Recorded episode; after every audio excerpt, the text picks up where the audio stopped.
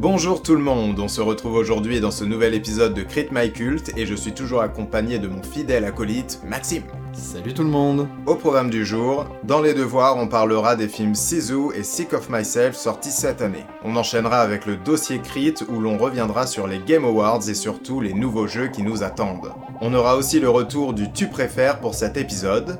Bien sûr, la capsule Star Academy est toujours d'actualité. Dans la culture culte, on vous parlera d'une chaîne YouTube qui nous tient à cœur, Rétro Découverte. Et on finira tranquillement sur quelques recommandations comme d'habitude. Eh bien, je pense que tout est prêt, alors bienvenue dans Crit My Cult.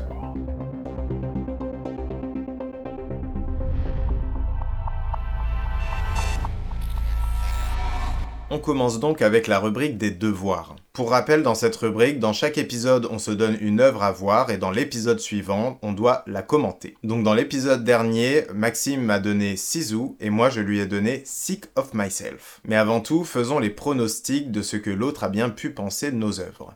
Maxime, est-ce que tu penses que j'ai apprécié Sisu L'avantage du film Sisu, c'est qu'il est assez épuré dans son genre. C'est-à-dire que c'est un actionneur et qui ne fait que ça. Donc c'est vrai que la semaine dernière, je t'avais conseillé La Princesse, qu'entrecoupait euh, avec pas mal de scènes de flashback, avec des scènes pas d'action.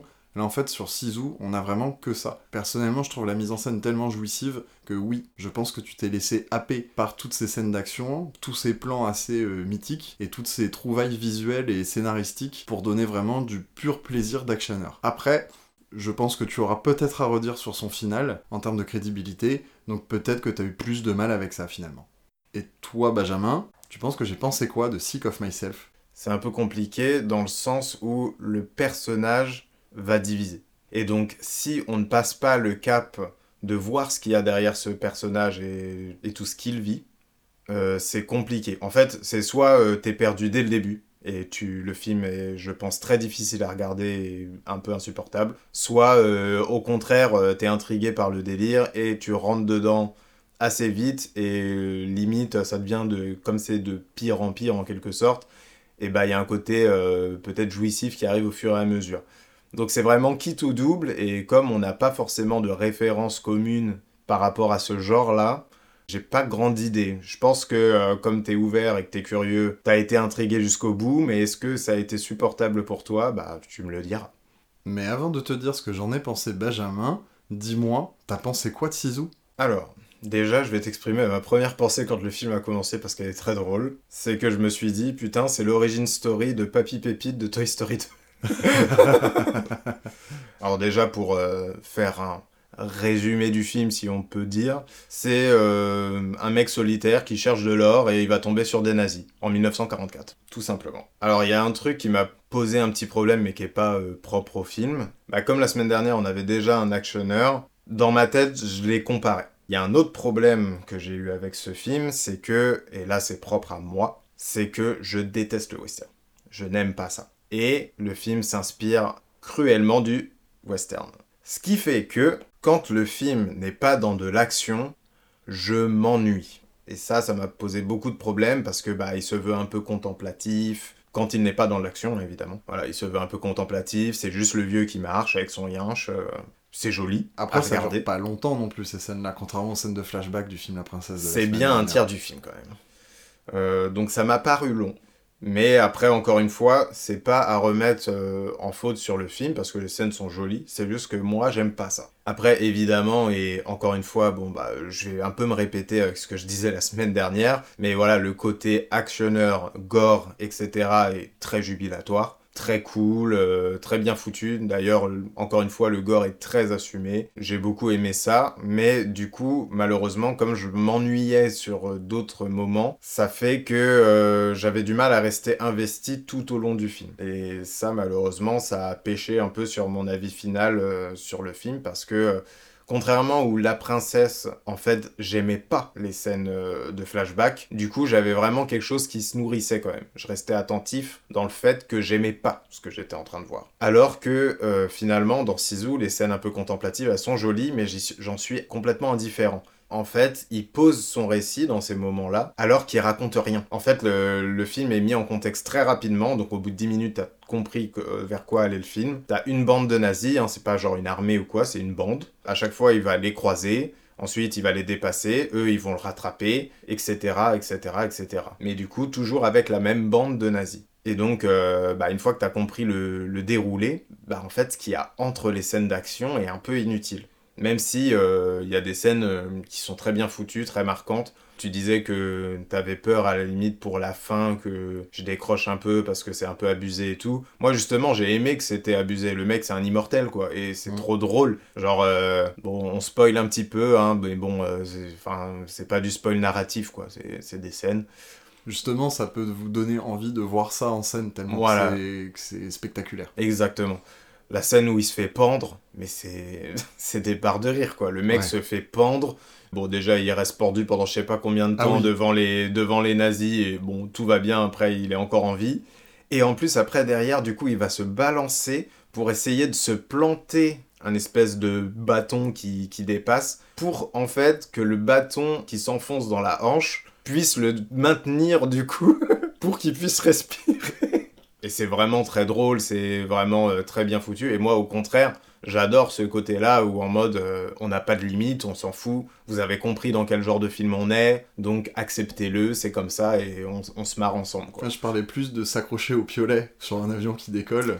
Ah oui, mais à même ça, pareil. Dans l'avion, ah oui, oui, complètement. mais ça, pareil, c'est. tombe encore plus dans l'absurde qu'il l'était déjà, tu sais. Ah, complètement. Et c'est. Non, ça, euh, euh, pour moi, ça fait partie des grandes qualités parce que justement, j'aime bien quand un film assume son délire. Là, son délire, c'est le gars est increvable. Ok. Tu vois, genre, dès le début, il nous montre le gars est increvable. Bon, bah, très bien. En plus, ils font le côté petite légende à la John Wick euh, en mode Ouais. Ouais, c'est le gars euh, qui était dans telle guerre, euh, nanani nanana, oh mon dieu.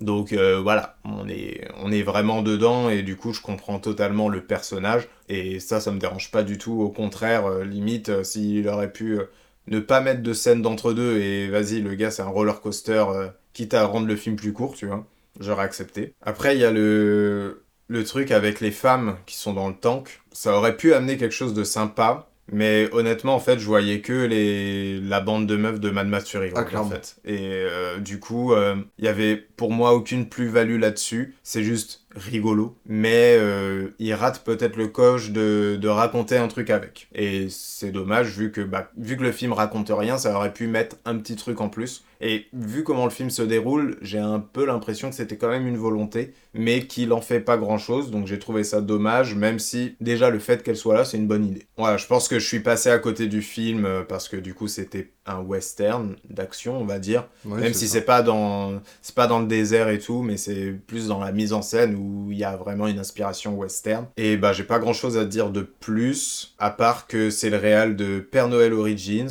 et que euh, je préfère largement ce film, donc euh, allez voir Père Noël Origins aussi.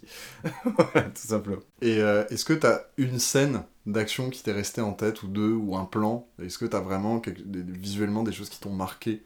J'ai l'impression que tout ce que je vois, j'ai déjà vu ailleurs. Et ça, ça me dérange un peu. Mais du coup, euh, si, il y a la scène avec les mines, qui est Mm. plutôt cool. Euh, où il y a du coup un gros nuage de fumée, et du coup, ils savent pas où il est. euh, Mais pareil, euh, j'ai pas d'exemple, malheureusement. J'ai essayé d'en chercher, mais j'ai pas retrouvé. Je- mais ce- c'est ce- des trucs que j'ai déjà vus, quoi. Ce plan où la mine arrive sur le front du mec, Ah oui, ouais. et tu vois clairement la mine arriver, tu vois le, le- le bouton arriver sur le front, et, Ouais. et ce, ce clic. Et c'est- Voilà, en tout cas, si vous avez regardé euh, La Princesse la dernière fois, là c'est encore plus gore, donc si vous aimez bien l'actionneur de ce genre-là, vous serez servi. Et si le western n'est pas un genre qui vous dérange, foncez parce que en vrai, de mon côté, c'est mon avis et c'est ça qui m'a le plus dérangé, qui m'a fait décrocher du film. Donc si vous, vous avez pas de problème avec ça, le film est vraiment cool et vraiment divertissant, donc vous pouvez y aller. hein. Et bah, je vais rebondir là-dessus hein, pour donner mon avis. Bien sûr. Vu que moi, le genre du western, c'est quelque chose que j'adore, Mm. euh, notamment, comme tu dis, ce côté contemplatif, un peu à la Sergio Leone, bah moi, j'étais... Le film, je t'avoue, m'a complètement acheté. hein. Euh, parce que, bon, bah, vous avez compris, moi, j'aime beaucoup ce genre d'actionneur. Et donc, du coup, là, on avait des vraies belles séquences contemplatives. Et en fait, moi, j'aimais bien parce que ça permettait de réellement temporiser. Là où, effectivement, dans certains westerns, on peut un peu s'embêter, parce que certains westerns surjouent du contemplatif, là, ça nous permettait de temporiser et de recréer, pour moi en tout cas, un peu de tension et dire bon bah là, ce coup-ci, les nazis, comment ils vont arriver? Qu'est-ce qui va leur faire encore? Et ça faisait un peu travailler l'imagination en fait. Et c'est vrai que ces scènes peuvent paraître vides, mais moi je trouve que justement c'est un vide qui est bienvenu parce que ça permet de faire travailler ton imagination. Parce que là où le film La Princesse la semaine dernière c'était quelque chose de très chorégraphié et on était plus dans l'attente des chorégraphies de combat et d'avoir euh, tel méchant avec telle arme qui allait se battre de telle manière, donc on allait le combattre de telle manière. Tu disais que c'était l'origine story euh, du gars euh, de Toy Story, mais ça peut être aussi la suite de Maman j'ai raté l'avion, tellement que le mec est créatif avec son environnement pour pouvoir péter du nazi, quoi, tout simplement. moi aussi je retiens beaucoup la scène du lac, avec euh, le record mondial d'apnée, je pense. Il, ouvre la gorge d'un mec pour prendre l'air qu'il y a dans ses poumons. et donc moi j'ai trouvé ça vraiment ultra jouissif. Qui, on dit jump le shark comme ça quand un film euh, va au-delà de la crédibilité. Le film passe son temps à, sauter le requin euh, jusqu'à ce moment où il s'accroche avec un, piolet à un avion et puis il arrive à quand même aller dans l'avion. Et moi du coup j'ai été plutôt client du film effectivement pour, pour ça, pour sa créativité, pour ses trouvailles de mise en scène. C'est un film qui est très référencé il y a beaucoup d'éléments qu'on a vus dans d'autres scènes d'action, mais là, bon, bah, c'est vrai que c'est orchestré différemment, et puis le film a quand même une patte graphique qui lui est très propre. C'est-à-dire que tout le film, en fait, a une imagerie très très grise, limite chromée, en fait. Moi, j'ai trouvé ça génial. Il y a aussi beaucoup d'emprunts en western, effectivement, mais aussi beaucoup d'emprunts en post-apo. Donc si vous êtes dans les délires un peu militaires post-apo, je pense que c'est une imagerie qui peut aussi beaucoup vous plaire dans le film. Et d'autant plus si vous voulez vous intéresser au cinéma européen, qui est pas forcément du cinéma d'auteur et euh, qui est autre que du cinéma britannique et français, bah là on est sur un film finlandais. Donc c'est aussi l'occasion de découvrir ce que peuvent faire d'autres pays d'Europe au cinéma. Donc euh, bah, moi je vous conseille Sisu. Benjamin euh, vous a mis un peu les, points d'attention autour de Sisu. mais en tout cas voilà, je pense que ça reste quand même un, un très bon actionneur à regarder si vous aimez le genre. Et du coup, Maxime, tu m'offres la transition parfaite parce que Sick of Myself est aussi un film scandinave de Norvège cette fois-ci. Et du coup, Maxime, qu'as-tu pensé de Sick of Myself? Comme tu as dit, c'est un film qui est clivant parce qu'il met en scène un personnage détestable. C'est toujours le risque quand on met en scène un personnage détestable, c'est qu'il y a des fois l'acteur réussit tellement son coup et le metteur en scène arrive tellement à le rendre détestable que bah du coup le film peut nous énerver. Et en fait c'est exactement ce qui s'est passé pour moi, mais j'ai adoré le film. C'est-à-dire que je l'ai trouvé très euh, viscéral dans les réactions qu'il a pu me provoquer. C'est-à-dire que j'étais vraiment là à me dire mais, elle est folle, mais elle est pas bien, mais elle va quand même pas aller jusque-là. Donc pour vous faire un bref résumé, c'est l'histoire d'une fille qui a besoin d'attention.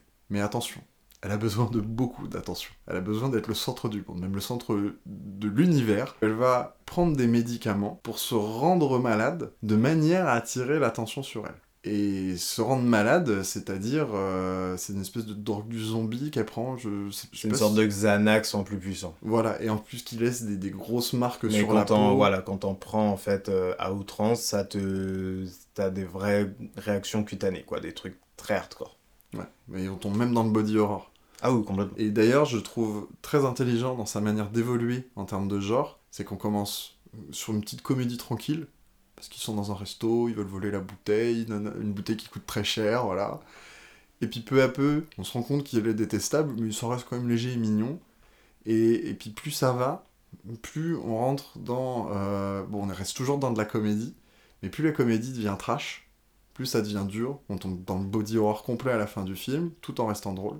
Et euh, l'héroïne principale devient pire en pire, de plus en plus détestable. Et là où c'est très fort, c'est qu'il y a un personnage secondaire qui est donc le copain de ce personnage principal-là. Et lui, on réalise pas tout de suite à quel point il est comme elle. Et il y a quelque chose de plus progressif avec ce personnage-là, où on se dit que, ah non, lui, il est pas du tout comme elle.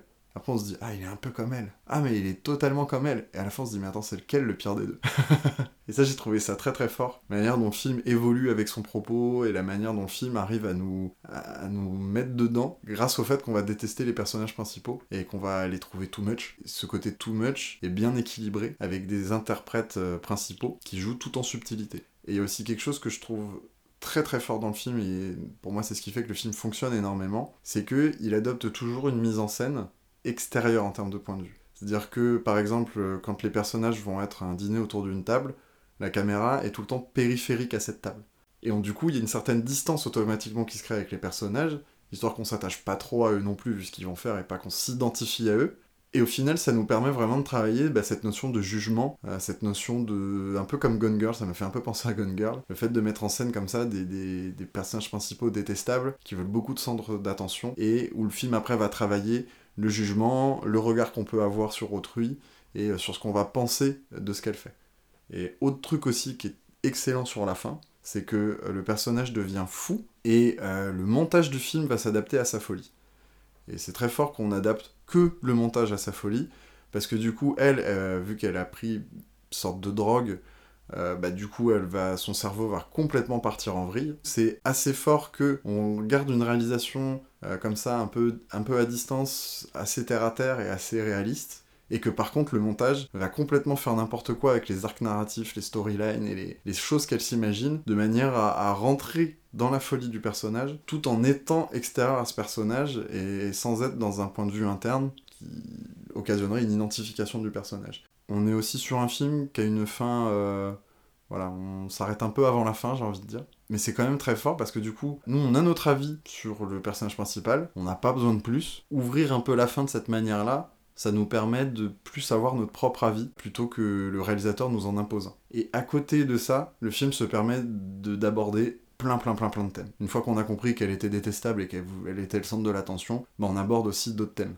Et euh, c'est aussi un film qui va complètement perturber votre système d'empathie. C'est-à-dire que votre empathie ne sait plus quoi faire à partir du milieu du film. Vous savez plus si vous êtes pour qu'elle continue, pour qu'elle s'arrête, pour qu'elle soit punie, pour qu'elle soit pas punie. Parce que ça se trouve, ne pas être punie pour ça, c'est la vraie punition. Enfin voilà, votre, système d'empathie, si vous aimez un peu des films viscéraux comme ça, qui vont perturber votre manière de penser, votre manière de, de, de, de voir les choses, bah foncez dedans parce que là-dessus c'est très très réussi. Après voilà, le seul défaut quand même que je vais trouver au film, c'est que pour le coup il a quand même tendance à s'égarer parfois, et du coup parfois à aborder des thèmes en ne faisant que les effleurer.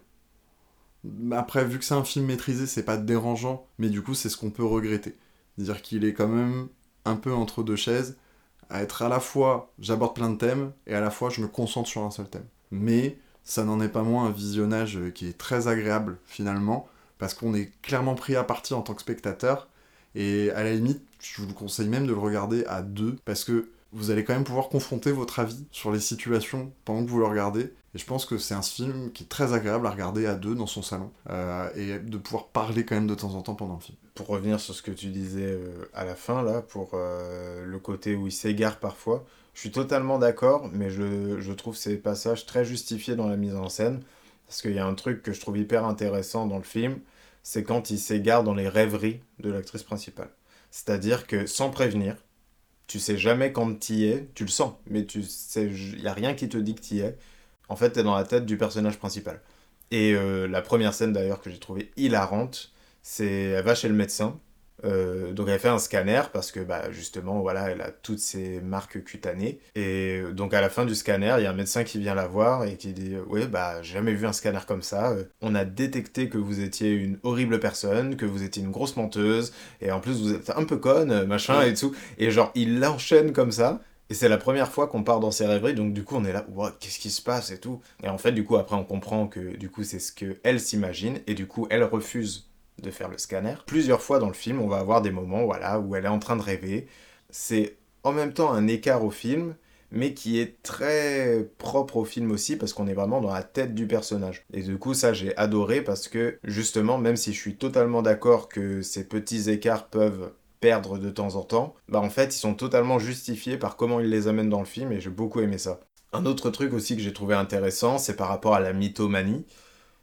C'est que généralement, alors après je suis pas un expert, donc euh, si je me trompe, excusez-moi, mais la mythomanie, c'est quelque chose où la personne croit même en ses mensonges. Et là, en fait, c'est pas vraiment une mythomane, parce qu'on voit vraiment qu'à chaque fois, elle fait tout pour bien garder le secret de son truc, qu'elle s'est rendue malade elle-même. Et du coup, ça rend le personnage encore plus détestable, tu vois, parce qu'on peut même pas avoir l'empathie de la maladie. Non, c'est juste une mytho. Une pure mytho, mais au sens vulgaire du terme, pas au sens médical, où euh, vraiment elle veut juste attirer l'attention sur elle. Et je trouve que la fin, justement, est très juste à ce niveau-là, parce que euh, elle a quand même un retour à la réalité qui fait mal, quoi. Et j'ai adoré que le film assume d'avoir un personnage détestable, mais jusqu'au bout, quoi. Il n'y a pas un moment où t'as envie de, de lui dire oh, ok euh, bon je, je, la comprends un peu. Dès le début du film où ils sont dans le restaurant qui a la bouteille de vin donc il prévoit de voler une bouteille de vin très chère au restaurant. Au départ elle est pas motivée pour le faire parce que c'est son copain qui engage le truc. Et elle lui dit est-ce que si on le fait on peut dire que c'est moi qui l'ai volé? Ouais c'est là que tu sais qu'il y a un truc qui va pas. c'est ça. Et t'as compris tout le film. Genre la scène d'intro te met tout le film. Parce que je suis pas totalement d'accord avec toi quand tu dis que Après, on sait pas lequel est le pire des deux. Pour moi, c'est elle à 200%, parce que lui, en fait, pour moi, est un mytho de la vie de tous les jours. C'est-à-dire que c'est juste un mec qui, pour se faire saucer, va euh, mentir.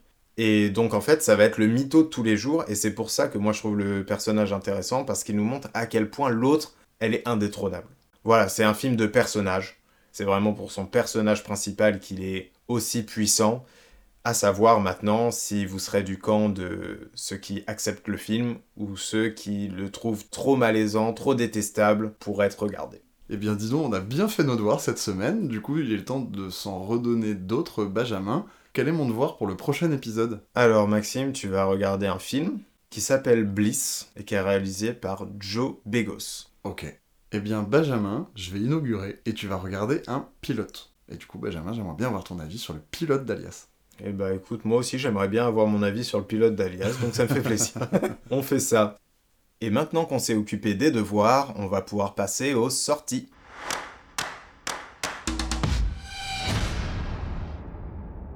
Et maintenant, faisons le calendrier de ce qui sort jusqu'à janvier. Le 20 décembre, on aura une équipe de rêve, mais aussi Maestro sur Netflix, et bien sûr Aquaman et le Royaume perdu. Le 22 décembre, sur Netflix toujours, on aura Rebel Moon partie 1, mais aussi Marvel What If saison 2 sur Disney+.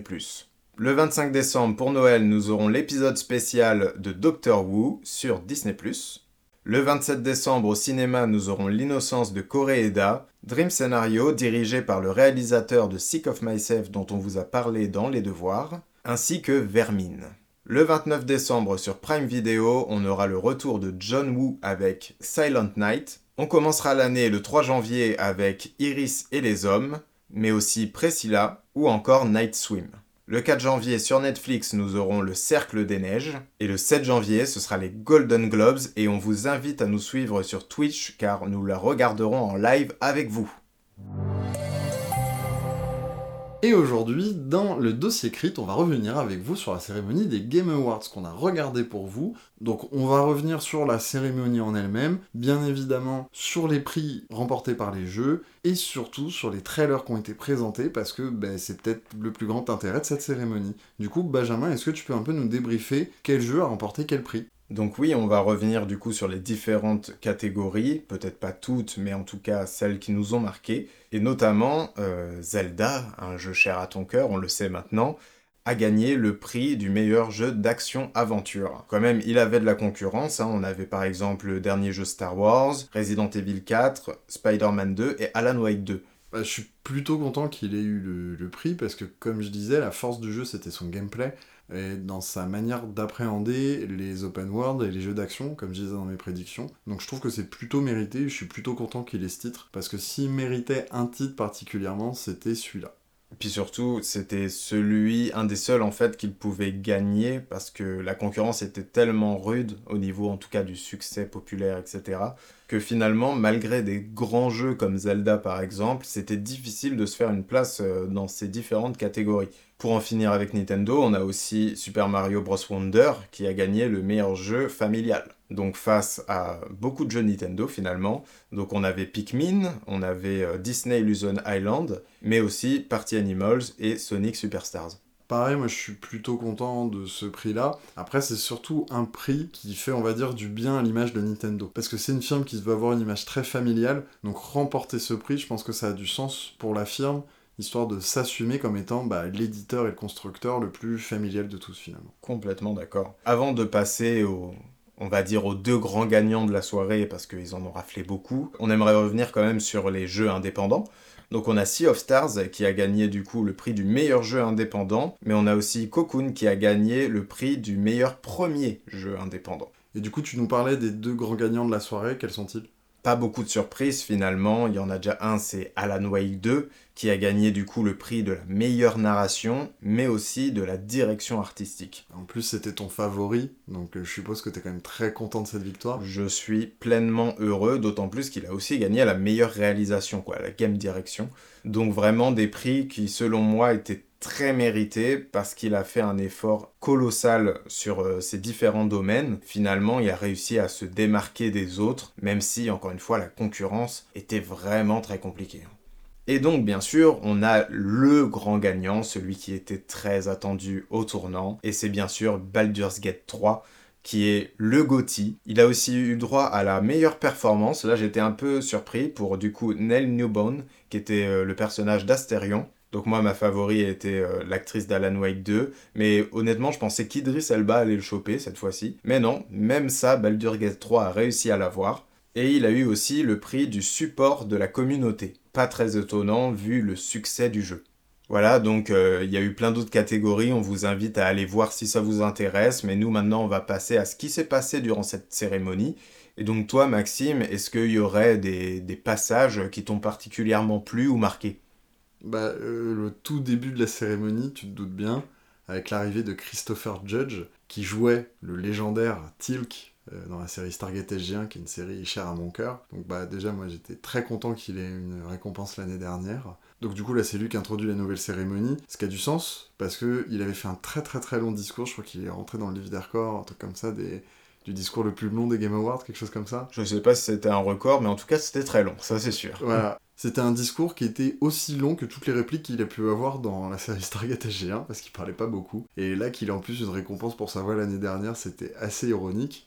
Et d'ailleurs, là je lui pique un peu sa blague, parce que euh, il a fait aussi grand bruit avec une blague où il a dit que euh, son discours n'était pas plus long que la campagne de Call of Duty, quelque chose comme ça. il était plus long, justement. Que son discours était plus long que la campagne de Call of Duty de cette année. Euh, ça a fait rire beaucoup le public. D'ailleurs, je crois que même que l'éditeur de Call of euh, a un peu râlé d'avoir ce, ah cette bah, mauvaise image. C'est sûr. Et puis en plus, il a rajouté derrière encore un studio avec lequel je ne travaillerai pas. Donc voilà, moi, ça m'a beaucoup fait rire. Et puis, bah, ça me fait forcément plaisir, moi, de toute façon, de revoir Christopher Judge.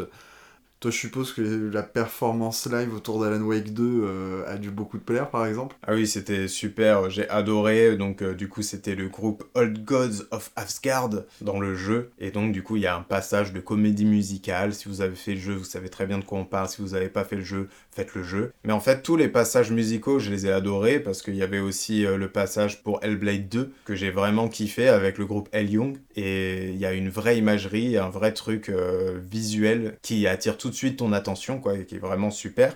Et puis il y avait aussi euh, le côté orchestral, donc on a eu le passage euh, sur FF7, voilà, on a eu un grand passage musical pour FF7 et moi j'adore le jeu, j'attends la suite le 29 février, donc j'étais ravi. Et bien sûr la traditionnelle présentation des différents euh, nominés au GOTY qui ont le droit à leur passage musical pour leur présentation et donc du coup avant qu'on révèle le grand gagnant qui était Baldur's Gate 3. Mais donc du coup avec tous ces événements, il y avait aussi bien sûr les fameuses world premières, les trailers de nouveaux jeux qu'on découvre pendant la cérémonie. Et il y en a un qui nous a particulièrement marqué forcément, c'est l'apparition de Kojima. On pensait tous qu'il allait nous balancer un nouveau trailer de Death Stranding 2 et non, il est arrivé avec son fameux jeu Audi pour Overdose du coup et qui sera son jeu exclusif Xbox et un jeu d'horreur. Maxime, toi, qu'est-ce que t'en as pensé de ce petit passage de Kojima? Bah déjà, le trailer en lui-même, très particulier. Donc on a des acteurs et actrices comme euh, Udo Kier, comme euh, Hunter Schafer, dont on vous parlait à l'épisode précédent encore. Exactement. Quel euh, plaisir de l'avoir là d'ailleurs. Oh là là. Voilà, et en fait c'est que des, des, plans sur des visages. Donc on retrouve complètement le côté toujours très novateur, très étrange de vidéo Kojima. Donc ça, c'était très agréable en fait, là où on avait un peu plein de trailers qui enchaînaient des cinématiques, des images de gameplay et qui en faisaient plein partout. Bah là, on avait un trailer, on a vu, je crois, 3-4 visages, mais qui démontre quand même une vraie prouesse graphique. Notamment, j'ai trouvé au niveau des yeux. Les yeux étaient très très bien rendus, avec en plus on voyait des reflets dans les yeux. Je suis sûr qu'il y a déjà tout un tas de théories euh, et d'analyses qui ont essayé d'analyser ce qu'il y avait dans le reflet des yeux. Donc d'un point de vue marketing, c'est hyper intelligent. Du coup, les créateurs de contenu qui vont faire des théories autour de ça, ça va faire un peu une promo et créer un peu un buzz autour du jeu. c'est surtout que ce jeu est pas juste créé par Hideo Kojima, mais qu'il y a aussi Jordan Peele dans la création de ce jeu. Donc Jordan Peele, il nous a donné euh, le film culte Get Out, euh, et puis plus récemment Nope. L'arrivée de Kojima, toujours très iconisée. Puis en plus, ça me fume, c'est-à-dire que tout le monde fait l'effort de parler anglais avec le pire accent du monde. Hideo Kojima, c'est monsieur, il vient avec un traducteur. Il va pas s'embêter à parler anglais. De toute façon, c'est Hideo Kojima. Et puis en plus, euh, en fait, Geoff Keighley, qui est le présentateur et créateur des Game Awards, est très ami en fait avec Kojima et donc du coup il y a toujours un côté euh, ah c'est mon pote qui arrive là là c'est mon pote on le met bien Kojima pareil il a le droit de parler 10-15 minutes il y a pas de problème hein. On, peut y aller hein. lui il a une autoroute devant lui Kojima. Voilà et après du coup on a eu l'apparition de Jordan Peele aussi sur scène vu que c'est une cérémonie de la sphère vidéoludique on aurait pu se contenter de, de Starfield Hideo Kojima. Là il y a quand même Jordan Peele qui est arrivé. Donc c'était vraiment une annonce de jeu vidéo assez particulière, que comme tu dis, le créateur est venu sur scène pour en parler, le co-créateur, qui est pas quelqu'un issu du jeu vidéo, qui est venu aussi en parler, un trailer cryptique qui met en avant bah, les auteurs du jeu, mais qui subtilement met en avant la prouesse graphique qu'a l'air d'être le jeu. Et en plus, tout ça sans images de cinématique, sans images de gameplay, avec un simple titre, j'ai trouvé ça juste très très fort comme effet d'annonce. Et puis bah oui, c'est toujours agréable hein, de voir euh, Hideo Kojima parler. Surtout que c'est un créateur que j'aime beaucoup parce qu'il fait bouger les lignes euh, dans le jeu vidéo. Euh, je pense que c'est Metal Gear Solid, euh, on en retrouve des traces dans beaucoup de jeux vidéo aujourd'hui. On a d'ailleurs eu l'annonce de Death Stranding qui va être un film produit par A24.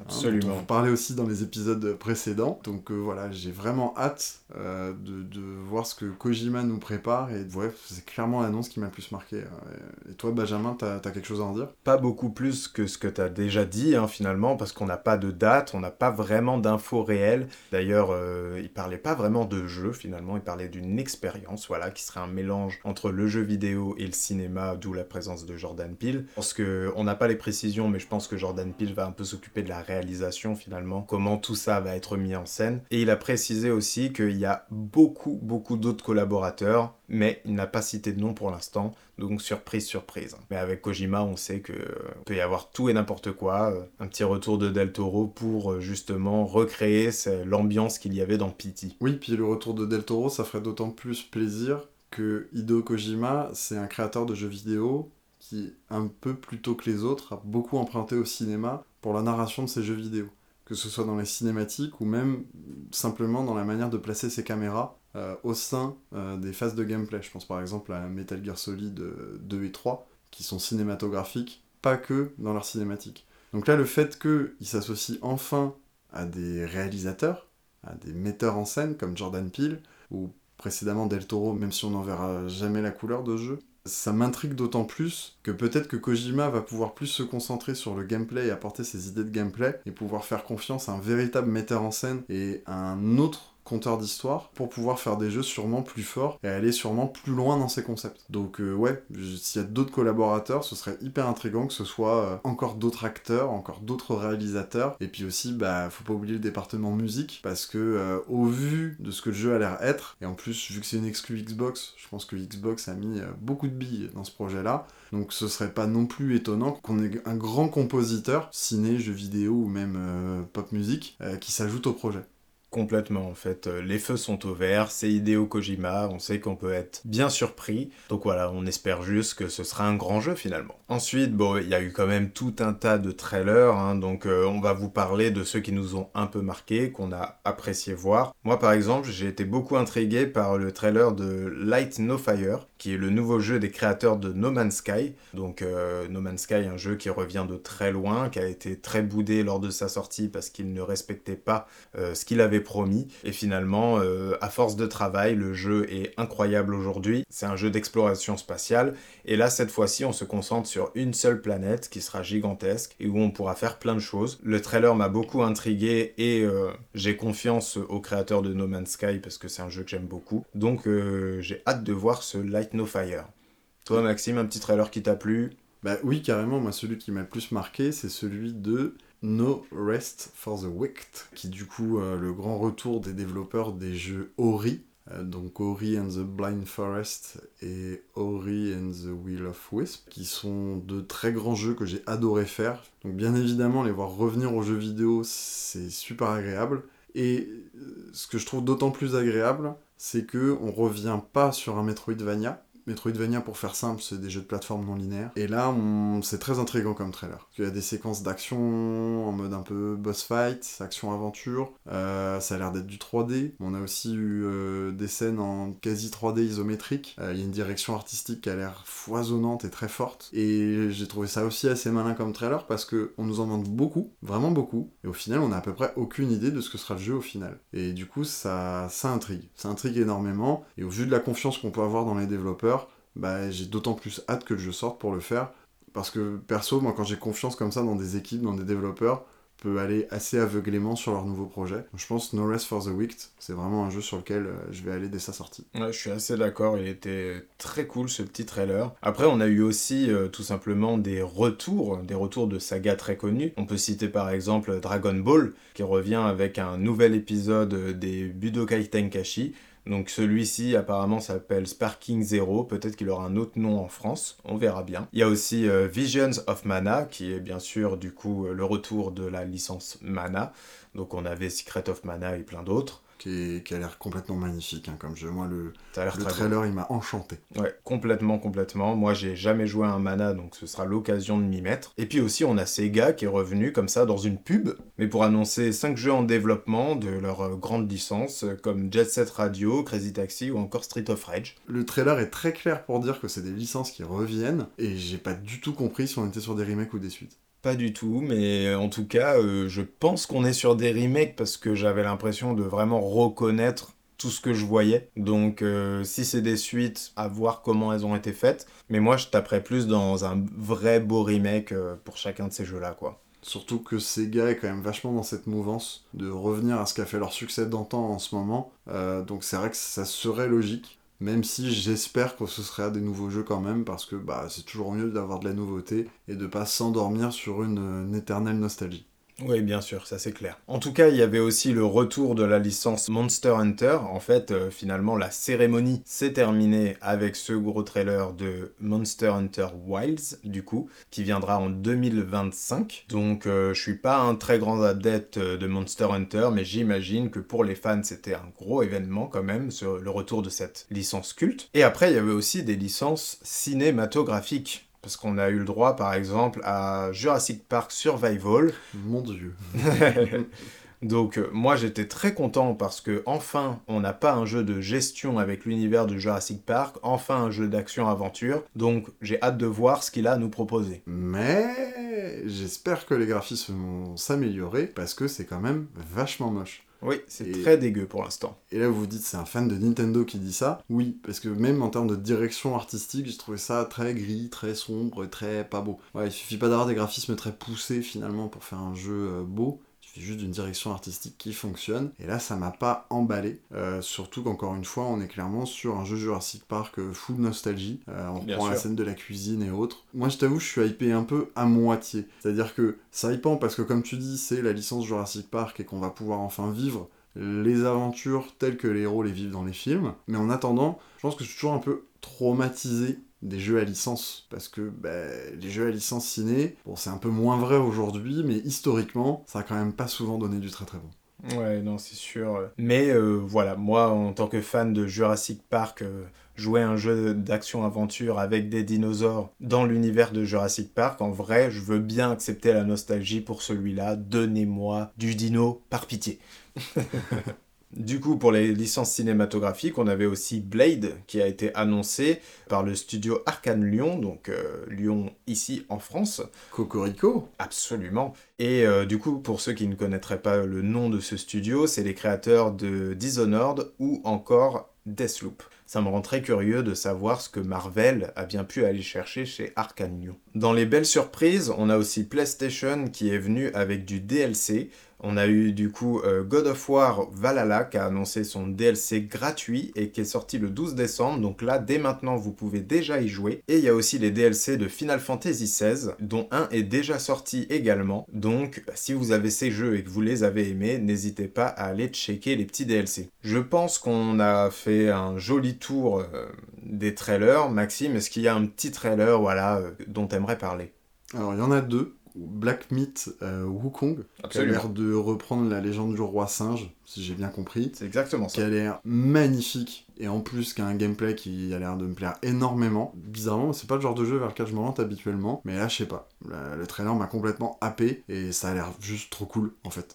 c'est ça, c'est un Souls-like, donc euh, après, faut aimer, mais en tout cas, euh, comme d'habitude, la direction artistique est assez folle et c'est un jeu chinois. Les Chinois sont en train de bien revenir aussi dans le monde du jeu vidéo, donc euh, rien que pour ça, ça me rend très curieux. Après, voilà, le Souls-like, c'est beaucoup copié, très rarement bien fait quand c'est pas bah, les créateurs de Dark Souls qui s'en occupent.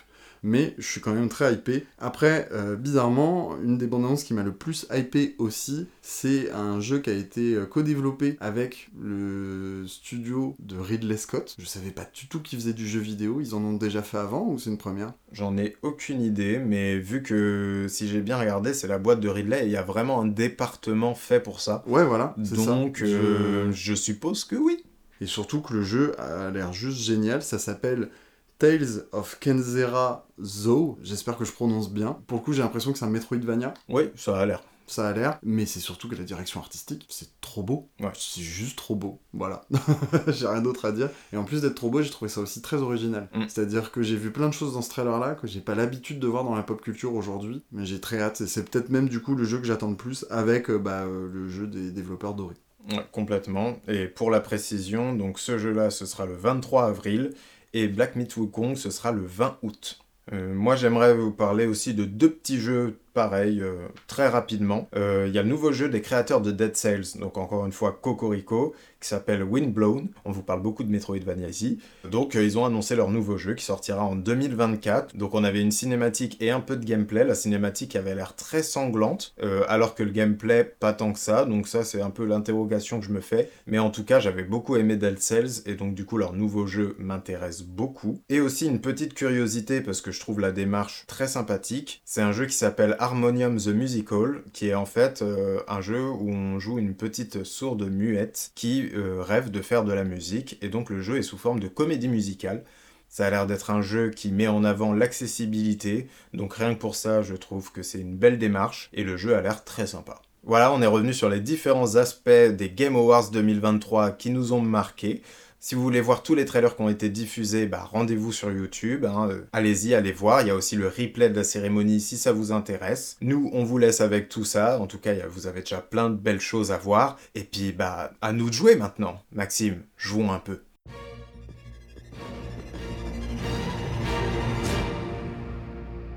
Aujourd'hui, dans le jeu, c'est le retour du tu préfères. Donc, c'est très simple, hein, vous connaissez le principe. Un joueur donne deux propositions et l'autre doit en choisir une et justifier son choix. Maxime, je peux commencer à t'en dire une? Ouais, carrément. Très bien. Alors écoute bien. Tu préfères que pendant un an, tu peux mater tous les films que tu veux, dans les conditions que tu veux, genre euh, au ciné, euh, comme tu veux, en IMAX. Pendant un an, tu dédies ta vie à regarder des films, voilà, de la manière que tu veux. Mais après, c'est terminé. Tu verras plus jamais un film de ta vie. Ok. Ou sinon, tu peux continuer à mater des films toute ta vie, mais par contre, c'est que des films que tu trouves au maximum bof. Alors, c'est très intéressant comme choix à faire. Mm. Laisse-moi réfléchir. Mais je t'en prie. Alors, je pense que je ne pourrais jamais me passer de ma passion pour le cinéma. Mhm. Et qu'en plus, je suis quelqu'un qui peut être parfois très indulgent pour les films. Parfois. Mhm. Donc je pense que je peux me condamner à ne voir que des euh, films moyens à vie. Attends, je précise bien que c'est des films bof pour toi, hein. Oui, oui, oui, oui. Voilà. oui, oui, Parce que t'es indulgent, mais du coup, c'est pas des films où tu seras indulgent Ah, avec, c'est que des films bof pour toi. Ah oui, c'est-à-dire que ça va pas toujours... pour euh, le monde entier. Oui, oui, puis en plus, tu me connais, moi, les films bof, c'est ce qui m'énerve toujours le plus. C'est ça. Parce que, Donc en euh, gros, tu pourras regarder que des comédies américaines. Des- enfin voilà, tu t'imagines le truc, c'est vraiment par rapport à tes goûts à toi. hein. Ah ouais, ok, ok. Ah ça oui, oui, change euh, beaucoup de choses. Ah bah oui. Sinon, c'est pas marrant. Euh, Je pense que je vais quand même rester sur le fait de regarder à vie des films que je trouve moyens, parce que ça me motivera d'autant plus à en faire. Et que... Est-ce que du coup ça veut dire que vu que je dois regarder mes propres films, je serai condamné à faire des films moyens? Au moins j'en ferai. Non, ou sinon, ça voudra dire qu'une fois qu'il est fini, tu peux plus le voir. Bon, très bien. Voilà. Écoute, voilà, je vais faire ça. Généralement, on n'a pas très envie de les revoir. Ça arrive de temps en temps, mais... Je vais faire ce choix-là, surtout que même si je suis un très grand fan du visionnage en salle, euh, je suis aussi capable d'apprécier un film euh, sur des plus petits écrans. Euh, donc choix intéressant, mais je choisis de regarder à vie des films moyens. Très bien, Maxime. Alors, à mon tour, Benjamin, imaginons, imaginons, d'accord. Mhm. Tu es sur scène, Ok. d'accord. Genre un Bercy. En tant qu'artiste T'es sur scène à Bercy et tu peux faire un concert, tu peux. Ok, voilà, ok. tu- voilà, et les gens ils sont là pour toi. D'accord. Euh, toi t'es ok avec ça et tout. Mhm. Mais tu as un choix à faire. C'est le seul duo que tu feras de ta vie. Le seul duo Le seul duo que tu feras de ta vie, en plus tu le fais sur scène. Ok. Et tu préfères faire ce duo avec Zazie ou Mhm. avec Ariana Grande? Alors, c'est le seul duo que je peux faire de ma vie tout court Ou c'est juste, je peux faire que l'un ou l'autre et je ferai d'autres duos dans ma vie Tout court. Tout court. Après, quoi qu'il arrive, t'es condamné à chanter seul. Ok. Sur scène comme en studio. Bah, j'ai ma réponse. D'accord. Parce que je suis un petit malin et un petit tricheur. Ah. Je prends Ariana Grande parce que pour le spectacle et tout, on est sur scène, c'est le show. Et Zazie euh, m'écrira des morceaux, des morceaux, je serai en studio avec, je ferai des trucs. On fera pas de duo, mais on travaillera ensemble d'une autre manière, c'est pas grave. mais pour la scène, Ariana Grande direct. euh, je pense même sans ça, imaginons sans ça, je pense Ariana Grande pour le principe qu'on est sur scène. Ok.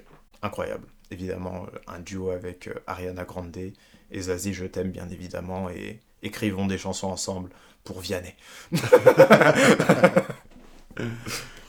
Ok, ok. À ton tour. Ok.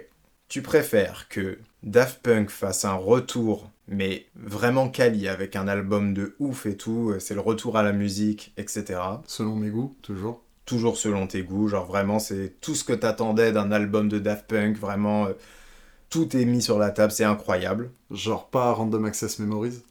Voilà, Hop. encore une fois, par rapport à Maxime. tout le monde sait que Random Access Memories est un chef-d'œuvre. Mhm. Donc voilà, un album qui répond à toutes tes attentes. Ou bien, ils refont juste un concert, ce qui te donne l'occasion de les voir. Cependant, c'est un concert avec tout ce qu'ils ont fait avant et tout. Tu sais pas ce que ce sera. Ils refont un concert et t'as l'occasion de le voir. C'est tout. Eh bien, mon choix est déjà fait dans ma tête depuis très longtemps. C'est le concert que je choisis. Parce que mon album préféré des Daft Punk, c'est Alive 2007. Donc, logiquement, je voudrais aller les voir en live parce qu'ils m'ont déjà donné tout ce que je pouvais espérer d'eux en studio. Parce que bon, un Random Access Memories, c'était pour la blague, c'est un grand album, c'est juste que je suis moins fan, parce qu'il est moins électro. Bah forcément, pour moi, le sommet, c'était Alive, donc bah... J'étais pas en demande de, de ce qu'ils ont proposé dans cet album. Mhm. Euh, mais du coup, si en plus on repart sur un concept, euh, parce que Live c'est très fort, c'est-à-dire qu'ils ont les trois albums, ils ont dit vas-y, on, re- on remet tout ensemble, on reconstruit quelque chose avec tous les samples des trois albums. Ouais. Donc si on reprend le même concept et qu'on reprend des samples de Random Access Memories, et qu'en plus de ça, le côté euh, live et instru de Random Access Memories est, est ajouté à ça, c'est-à-dire pas que les mecs avec des machines, euh, vraiment les mecs avec euh, des, des gens qui viennent jouer... Un band, quoi. Ouais, un band et tout, incroyable. Un peu comme Soulwax, qui avait fait un, un live hybride comme ça. Bien sûr. Ou Apache qui prépare sa tournée. avec un orchestre. Ouais, exactement. Euh, donc ouais, le concert, mille fois. Eh bien, Benjamin, on va rester euh, dans le même thème, Ok. parce que tu préférerais voyager dans le temps pour un concert des Daft Punk ou pour un concert de Michael Jackson? Ah Donc si je voyage dans le temps, je sais quel concert je peux aller voir. Tout l'enjeu est là. Ouais, c'est dur.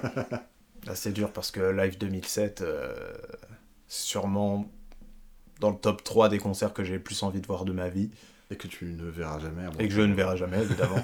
Et Michael, euh, c'est aussi dans le top 3. euh, mais j'ai pas d'idée en tête de quel live précisément j'aurais aimé voir de Michael. Je pense que je dirais Michael, dans le sens où.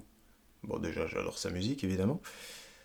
Mais Michael, j'ai aucune chance de le voir en concert un jour. Daft Punk, en vrai, euh, la vie, on sait pas ce qui peut se passer. Il peut y avoir un concert de Daft Punk un jour. C'est un espoir mince. Voire Je- euh, nul. Oui, voire Pas nul. nul dans le sens, il y en a pas. Bien sûr, Je exactement. Mais qui est existant. Alors que euh, Michael, il n'y a aucune chance. Donc, je dirais Michael pour me dire j'ai vu Michael, c'est fait. Et Daft Punk, euh, je peux continuer de vivre avec l'espoir qu'un jour je les verrai. Ok. Donc là, on va prendre un domaine très différent. Imaginons que tu sois youtubeur, Imaginons, par exemple. par exemple. Tu préférerais faire un feat grave marrant avec la suite de trop sur un film de SF ou bien un sujet bien approfondi où vous pouvez vraiment rentrer dans le détail avec y penser. Ah Ah, il est cool celui-là. Euh, bah, surtout que les deux. euh, En fait, dans les deux, je peux beaucoup déconner, et dans les deux, on peut vraiment aller à fond dans un sujet. Mm. Euh, D'un côté, c'est vrai qu'il pensait, je vais peut-être être moins d'accord avec lui. Donc il y a peut-être un côté euh, où on peut vraiment se faire un ping-pong et pas être d'accord et jouer là-dessus. Que la suite de trop, je suis souvent d'accord avec lui. Bon, après, c'est vrai qu'il parle que de films pas ouf, donc bon, bah, c'est compliqué de dire Ah, quoi, t'es fou, celui-là, il était vraiment bien. On va pas défendre le fils du masque, par exemple. Euh... ouais, c'est pas une balle perdue, c'est un enfoncement Non, de porte ouverte. Oui, voilà, exactement. L'ambulance a est mal, a mal. Il y avait même pas de porte. Non, voilà, exactement. Écoute, je vais prendre y penser. Parce que euh, c'est un de mes youtubeurs préférés. Que il a été. euh, moi, je regarde en plus beaucoup de Vulga sur YouTube. Et que c'est un peu lui qui a fait exploser la Vulga sur YouTube euh, il y, a, bah, il y a maintenant une dizaine d'années. Et que, et que j'adore. Et qu'en plus, je pense que j'ai beaucoup à apprendre de y penser. Et Mm. que il y aurait aussi un côté du. Je, je suis avec un gars que j'adore depuis longtemps, il a plus à m'apprendre. Alors que je sais qu'avec euh, la suite de trop, euh, ce sera très rigolo et j'ai aussi beaucoup de choses à apprendre de lui. Euh, mais un peu moins du coup. Ouais, totalement, totalement. Après, je comprends le fil de pensée. Après, petite parenthèse, allez voir ces deux chaînes-là, parce que c'est deux chaînes très très cool. Complètement. Voilà. Mais Et- clairement, j'irai avec Bruce, du coup, de y penser. Et du coup, petite question bonus en plus comme ça. Si tu pouvais traiter un sujet avec ces deux youtubeurs, tu traiterais quoi? Je pense qu'avec y penser, euh, je partirais sur une étude diptyque, entre guillemets, euh, contact interstellar. Et la suite de trop, euh, est-ce que ce serait pas l'occasion de défoncer Iron Man 2 Oh bah pourquoi pas, tiens. Eh, pourquoi pas Voilà. Benjamin, est-ce que tu préfères être une poule dans le poulailler de Madame Tweedy dans le premier Chicken Run ou être un jouet de Sid dans le premier Toy Story Merci pour ce retour à l'enfance, Maxime. enfin, au trauma de l'enfance. Au plutôt. trauma de l'enfance, c'est ça. D'ailleurs, Chicken Run, euh, la menace Nugget, c'est sympathique, vous pouvez aller le voir, c'est sur Netflix. Voilà, ça c'est envoyé. Ensuite, euh, je pense quand même que je choisirais être une poule de Chicken Run parce que euh, si je meurs, je meurs tout de suite. D'un coup net. Il n'y a pas de. Voilà. Alors que Sid, il torture ses jouets. Genre, euh, il meurt pas, ses jouets. Il les torture jusqu'au bout. Il les démembre, il les remembre avec d'autres trucs et tout. Donc, euh, je pense que la souffrance euh, doit être bien plus conséquente chez Sid que euh, dans le poulailler. Et puis en plus, dans le poulailler, au moins, je suis à l'air frais. Je suis avec des copines et tout. En vrai, c'est c'est plus sympa peut-être que la chambre de Sid qui est vraiment l'enfer sur Terre. Donc voilà, je choisirais le poulailler. Ok. Ok, à mon tour. Tu préfères voir l'ultime saison de Final Space sortir ou voir Beyond Good and Evil 2 sortir? Ah C'est trop horrible. Je ne répondrai pas à cette J'abandonne. question. J'abandonne. en vrai, la suite de Final Space va sortir en comic book. Mm. Et au vu de ce qui nous attendrait, je sais même pas quelle conjugaison employer. c'est même le conditionnel, je suis pas sûr que c'est... voilà. C'est compliqué. Dans Beyond Good and Evil, je pense que j'arriverai plus à me contenter d'une suite en BD, même si c'est vachement moins bien, Mm. que de finalement euh, Beyond Good and Evil où bah, j'aurais rien, tu vois. Enfin, Ouais, c'est sûr. donc bah, Beyond Good and Evil 2, surtout que tu me poses la question aujourd'hui, Mm. Et bah, j'attends Beyond Good and Evil 2 depuis bien bien plus longtemps. Ah, c'est sûr. Donc euh, euh, ouais, Beyond Good and Evil 2. Puis s'il sort en plus avec euh, l'ambition de base, on s'empêcherait quand même euh, une révolution limite Ouais, dans le jeu vidéo, quoi. c'est ça, c'est ça. Après, malheureusement, j'ai du mal à m'imaginer que si le jeu existe encore, ce soit encore la révolution annoncée à l'époque, mais dans le doute, autant prendre ça. Du coup, est-ce que tu préfères être une super nana Donc la quatrième super nana. Hein, Je suis une super nana déjà. voilà. Donc là, d'être la quatrième super nana euh, qui s'appellera euh, Benjamin. Hein Merci. Belle, rebelle et Benjamin. ok. Ou est-ce que tu préfères avoir accès en illimité Et genre, euh, c'est c'est chez toi, t'en fais ce que tu veux. Ouais. au laboratoire de Dexter? Est-ce que j'ai le laboratoire, mais avec le savoir-faire pour pouvoir en faire quelque chose? Bien sûr. Ah, d'accord. Bon, dans ce cas-là, en vrai, euh, moi, c'est le laboratoire. hein. Parce qu'en vrai, euh, les pouvoirs de, des super nanas, c'est cool, hein, mais c'est beaucoup de responsabilités, euh, beaucoup de, de devoirs, en fait. Alors que finalement, j'ai un laboratoire, je le dis à personne, je fais mes bails, je fais des inventions pour moi-même. C'est trop lourd. J'inventerai des trucs pratiques pour moi, en fait. Et donc, du coup, en mode très égoïste, je garderai ça pour moi et pour mes proches. Pour tes proches quand même. Ouais, Ouais. les très très proches, ceux qui vont pas dévoiler le secret. Ah oui, bah oui.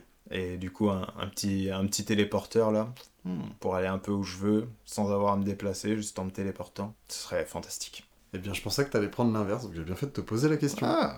À ton tour.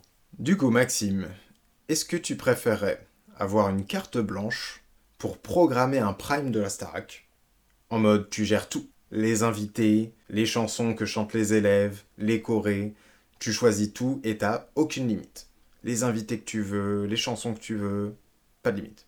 Est-ce que je peux faire revenir des élèves partis euh, dans la saison en cours?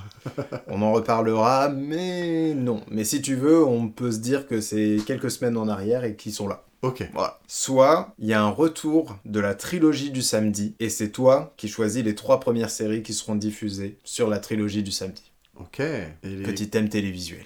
Euh, Est-ce que du coup cette trilogie-là, euh, c'est des séries que je peux produire et dire euh, je veux une nouvelle saison de telle et telle série par exemple Ou je prends des séries qui existent là pour en faire ma trilogie du samedi? C'est t'es full libre, mais il faut que ce soit des séries euh, qui, qui ont au moins une existante, quoi. Pas une série que tu t'imagines dans ta tête. tu. Ok. Bah, la trilogie du samedi c'est chouette, Mhm. mais aujourd'hui, avec le non linéaire, tout ça, ça a peut-être un peu moins de sens. Ouais. Euh, D'autant plus que je vois pas forcément des séries en cours actuellement euh, qui seraient dans la thématique trilogie du samedi. En fait, je me vois pas reprendre un concept et le refaire à ma sauce. J'aimerais trouver des séries type, euh, type Buffy, Dead Zone, Mm. Caméléon, tout ça, qui soient dans cette thématique.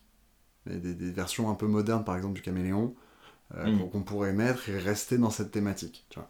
Ok. Aujourd'hui, si je mets mes séries préférées, c'est la trilogie du space opéra pour moi, tu vois. Donc, euh, c'est pas l'ADN de Ouais. la trilogie du samedi. Euh, et pour le coup, euh, même au-delà de ça, problème de la Starac, gros kiff. Surtout que je râle souvent sur les choix de chansons.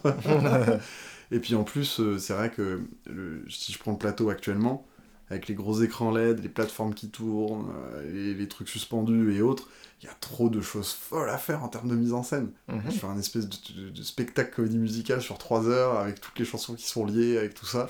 Bien sûr, je garde Nikos, légendaire. Et, euh, et bien évidemment, euh, je ferai revenir un ou deux élèves qui sont déjà partis cette saison. Mais je vais pas spoiler la capsule. On en parle dans quelques minutes. On en parle dans quelques minutes. Euh, donc, euh, mille fois euh, Prime de la Starac. C'est tout pour moi, Maxime. Offre-moi ta dernière bastos. Alors, c'est un choix très cornélien. Mhm. Alors, est-ce que tu préfères jouer à des jeux vidéo pour le reste de ta vie Tous les jeux vidéo auxquels tu joueras, ce sera ça. Donc, soit avec 5 secondes de latence entre ta commande et l'action dans le jeu, ouais. ou sans défaut de latence, mais tu peux perdre ta sauvegarde de manière aléatoire à tout moment. Ça peut arriver euh, pendant que tu bats le boss final, euh, tu peux recommencer euh, mille fois le jeu d'affilée parce qu'au bout de 5 secondes de jeu, tu dois recommencer ta partie. Et genre, c'est pas tu perds ta sauvegarde. Genre, d'un coup, bim, t'es retéléporté au tout tout tout début du jeu. Et ça peut arriver n'importe quand. C'est-à-dire, dès que t'allumes ta console et ton jeu, tu sais pas. Donc en gros, ça se présente en mode genre limite la console elle s'éteint et ta sauvegarde elle a pas été enregistrée quoi. Non, non, même pas. T'es tranquille dans ton jeu, et bim, d'un coup, tu retombes sur le- la séquence du début. Ok, d'accord. Tu vois, genre, je sais pas, tu joues à Pokémon dans un Mm. huitième badge euh, tranquillement, Hmm. et bim, là, t'as Professeur Chen qui te dit Bonjour, est-ce que tu sais ce que c'est que les Pokémon? Ouais, genre, t'as pas le temps de. T'as même pas le temps de capter que t'as perdu toute ta sauvegarde. Je te dis, ça peut arriver de manière aléatoire, donc tu peux refaire euh, en boucle euh, Mm. les 5 premières secondes du jeu, tu peux perdre ta sauvegarde devant le boss final. T'as quand même des chances d'arriver au bout du jeu, mais euh, tout aussi aléatoire de que ça recommence au bout de 10 minutes. Quoi. Et du coup, t'as moins de chances quand même d'arriver au bout du jeu, vu le nombre de fois où ça peut Mm. arriver au cours d'un jeu. Alors c'est très difficile et pas si compliqué que ça. Si j'ai 5 secondes de latence euh, pour jouer, c'est injouable. Je peux pas jouer au jeu. C'est injouable. N'importe quel jeu, c'est injouable. À part euh, peut-être euh, des jeux de cartes. Voilà. À la limite, ça va. Mais sinon, c'est injouable. Alors que pas la sauvegarde, bon, c'est un truc atroce, mais c'est jouable. Je peux jouer avec le jeu. Ah ouais. Donc euh, forcément, je prends la sauvegarde qui se fasse, hein, parce que bah, sinon, euh, pour moi, c'est comme si tu me disais, je, tu joues plus en fait. Parce que moi, je joue à des jeux qui nécessitent un minimum de, de, de réaction. voilà, je prends les sauvegardes, clairement. Ok, bah merci beaucoup Benjamin. Mais de rien, et merci à toi pour ces propositions compliquées. Et je vous disais tout à l'heure que je ferais bien revenir certains candidats déjà partis de la Star Academy. C'est donc l'occasion de vous dire lesquels avec la capsule Starac. C'est le grand soir. Bienvenue, soyez les bienvenus à la Star Academy. Que va-t-il se passer? Bon, la dernière fois qu'on a parlé de la Starac, on parlait de nos pronostics. Et c'est vrai que Margot et Clara faisaient partie de nos favoris pour la finale. Et eh bien visiblement, on est assez nul, voire complètement pourri en termes de pronostics Benjamin, car les deux éliminés depuis le dernier épisode de notre podcast, c'est d'abord Margot et Clara. Nous ne ferons plus de pronostics du tout. Ça porte la poisse. Ça porte la poisse. On va, on va cœur 5 candidats si on continue sur les pronostics. Donc écoutez, on a parié sur 4 finalistes. Il en reste plus que 2. On ne citera pas leur nom. on ne citera pas leur nom ici.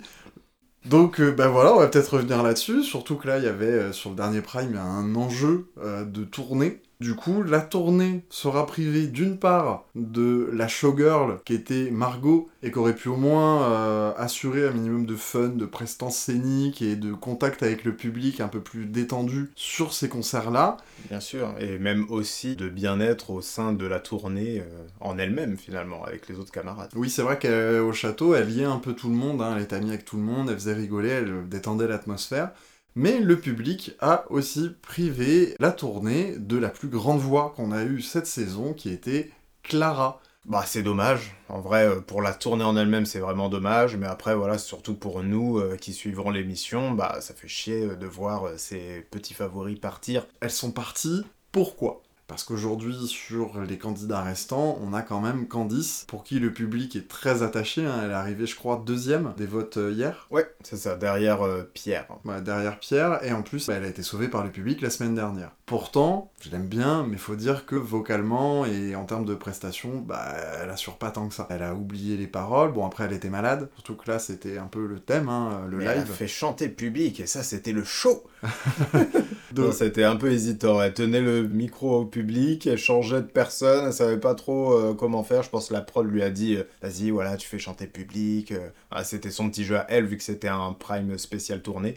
Et bon, c'était bancal. Et l'autre raison aussi, c'est que par deux fois, la semaine dernière et cette semaine, on a eu un système encore d'immunité. La semaine dernière, ils ont passé les évaluations par trio, il y avait un trio immunisé, et après, les six autres restants passaient leur évaluation en individuel. Mais du coup, ça fait que ça a immunisé Lenny, Elena et Djibril. Et Djibril, pareil, vocalement, il est un peu derrière ses camarades actuellement. Mm. Après, c'est vrai qu'en termes de prestance scénique, c'est celui qui avait peut-être le plus d'avance avec Margot à la base. Donc du coup, ça a fait qu'on s'est retrouvé avec des nominés Axel, Candice, Margot. Candice qui a l'air d'être très populaire auprès du public. Après bon, on va pas en vouloir aux élèves. Effectivement, quand t'as un choix à faire entre Axel et Margot, naturellement ils ont choisi Axel. Bah, je pense que ça reste dommage parce que encore une fois pour la cohérence du groupe, mais après bon, je suis pas dedans. Euh, s'ils préfèrent Axel, ils préfèrent Axel. Hein. On sait de toute façon que à ce niveau-là, généralement, ils votent quand même à l'affect et pas euh, autre chose que ça. Parce que bon, si c'est au talent, je veux bien comprendre qu'on mette Axel devant.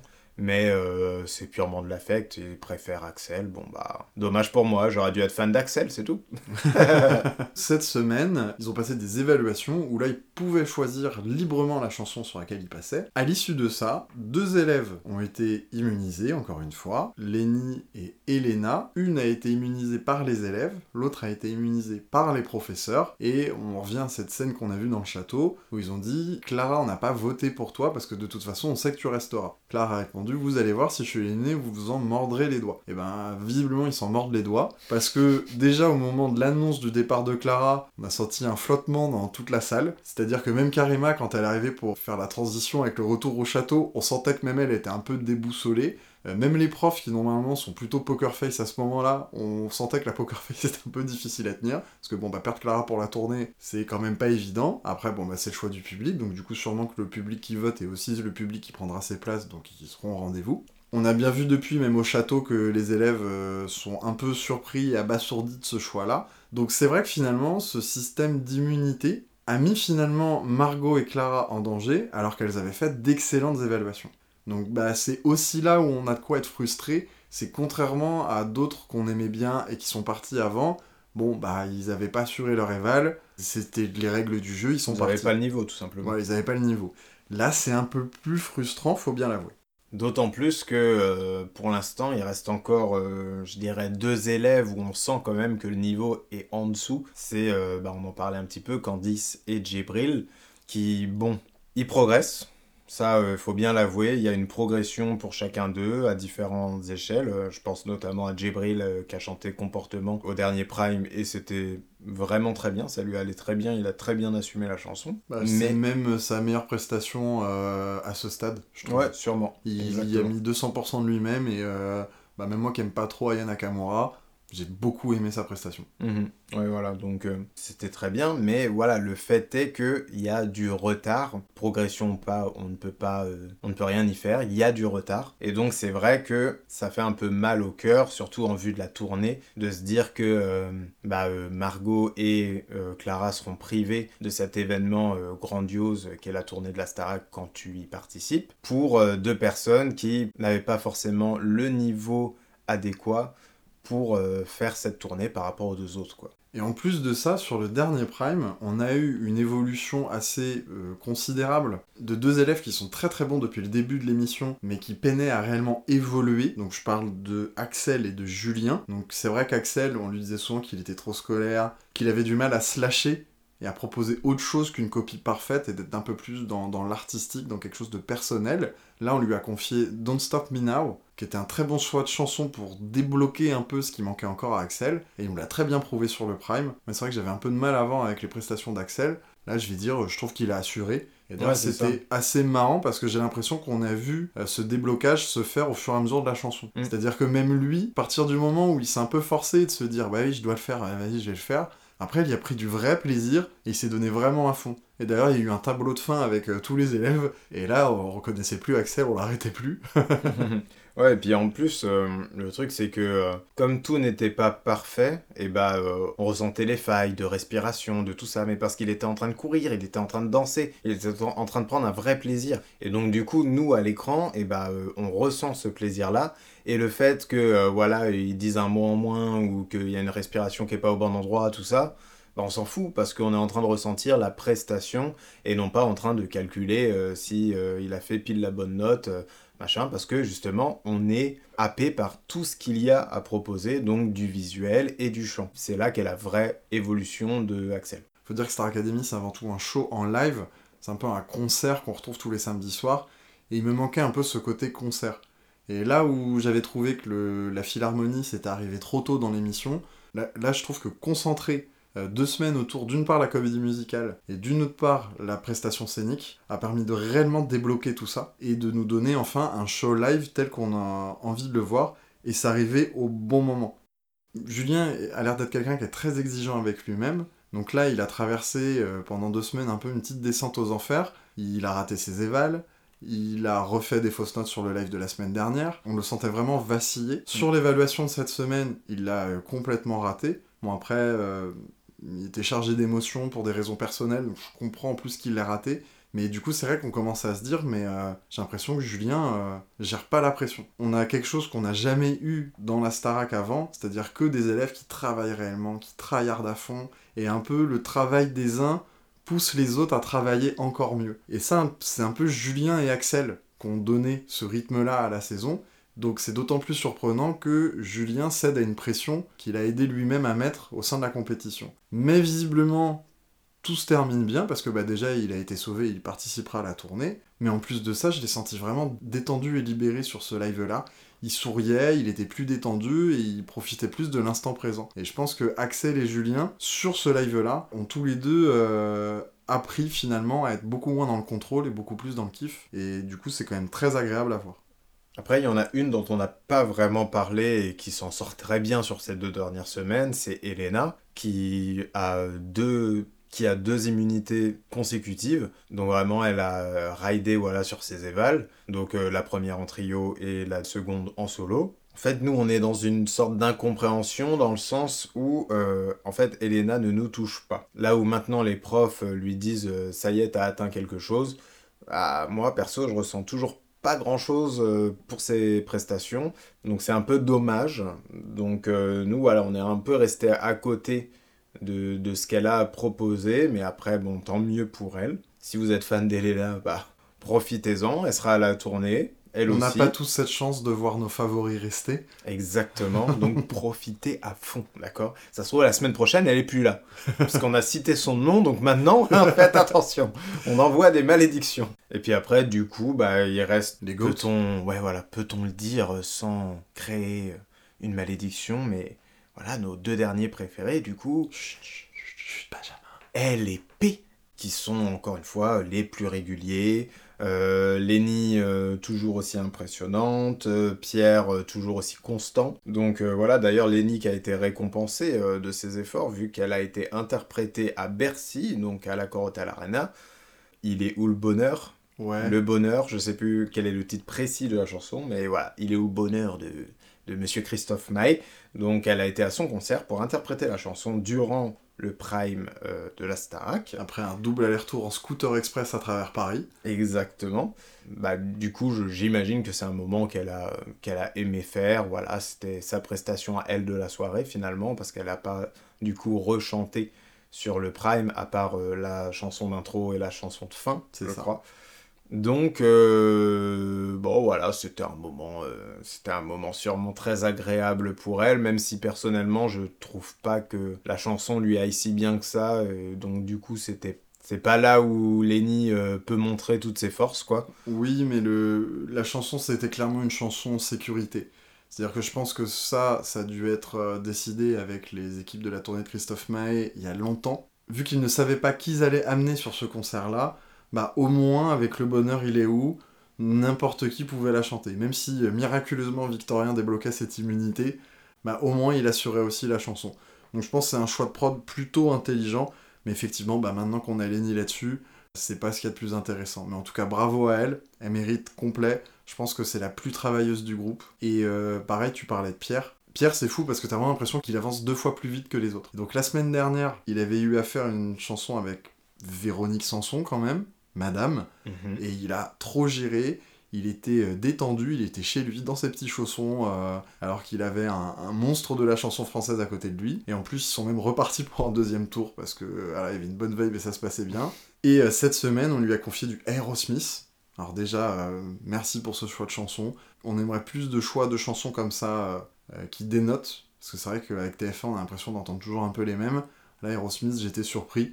Mais on a compris, c'est Marlène, la préparatrice, qui est fan d'Aerosmith, et qui a dû dire, les gars, je veux le voir sur du Aerosmith. Et du coup, ça fonctionnait très très bien. Donc franchement, bravo à eux. J'espère qu'ils iront très loin dans la compète. Surtout quand même que Pierre est arrivé premier des votes. Il a l'air d'être à l'abri avec le public, en tout cas pour le moment. Pour conclure, on va débriefer bah, une des sorties albums de cette semaine, qui est... L'album de la Starac. Alors Benjamin, t'as écouté cet album. Euh, T'en as pensé quoi globalement? Alors globalement, le, le truc principal que je me suis dit, c'est que bah, j'aimerais bien entendre cet album enregistré aujourd'hui, avec Mm. leur progrès. Parce que bah, on va pas se mentir, c'était au tout début de l'émission, et bah, ça s'entend. Ah, ça s'entend, ouais. Ça s'entend beaucoup en fait. Euh, c'est un peu le problème, c'est que bah il y en a qui chantaient déjà bien, donc ça passe. Mais il y en a qui avaient vraiment vraiment des progrès à faire, quoi, qui étaient là pour apprendre.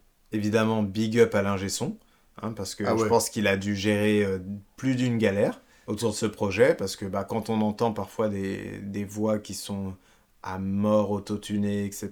Donc euh, bien sûr lycée, hein, c'est pas autotune à la Joule, mais c'est l'autotune pour paraître naturel. Et euh, bah, ça s'entend beaucoup. Donc euh, j'imagine la galère que ça devait être euh, pour certaines chansons, quoi. Ça, et puis aussi quand il y a plusieurs voix d'un coup, t'as l'impression que d'une note à l'autre, il met en lead telle voix et telle voix et telle voix parce que machin avait la bonne note et l'autre avait la bonne note. Enfin voilà. Comme tu dis, vu les progrès qu'ils ont fait, c'est frustrant de les réentendre avec leur niveau d'il y a quelques semaines parce que même ceux qui étaient déjà très très pros comme Lenny, Julien ou Clara, Mm. bah, ils ont fait des progrès de fou. Ah bah oui, clairement. Et d'entendre Clara euh, aligner euh, qu'un seul registre et euh, juste présenter sa voix comme elle faisait en début, bah on est très loin de toutes les subtilités vocales qu'elle était capable de nous apporter sur les derniers lives. Et bah pareil pour Julien. Donc voilà, c'est vrai que c'est un peu dommage. Après, bon, leur, bah, duo, leur duo en est le bon exemple, euh, sous le vent, où bah, malheureusement il n'y a pas d'émotion qui passe malgré que les voix sont présentes. quoi. Voilà, exactement. Alors que je suis sûr que ça passerait tranquille aujourd'hui. Mhm. Donc, bah voilà. Dommage, mais en tout cas, ça s'écoute. Pour certains sons, je vais quand même pas féliciter la prod, parce que absolument tous les choix qui ont été faits dans la reprise de Désenchanté sont catastrophiques. Non mais déjà le choix de Désenchanté est catastrophique. Tu ne fais pas chanter Désenchanté à des artistes en herbe. Ce n'est pas possible. C'est les envoyer au casse-pipe en fait, tout simplement. Et puis, bah, quoi qu'il en soit, nous on vous donne rendez-vous début janvier pour débriefer ce qui se sera passé d'ici là. Et maintenant, on va pouvoir passer aux cultures cultes.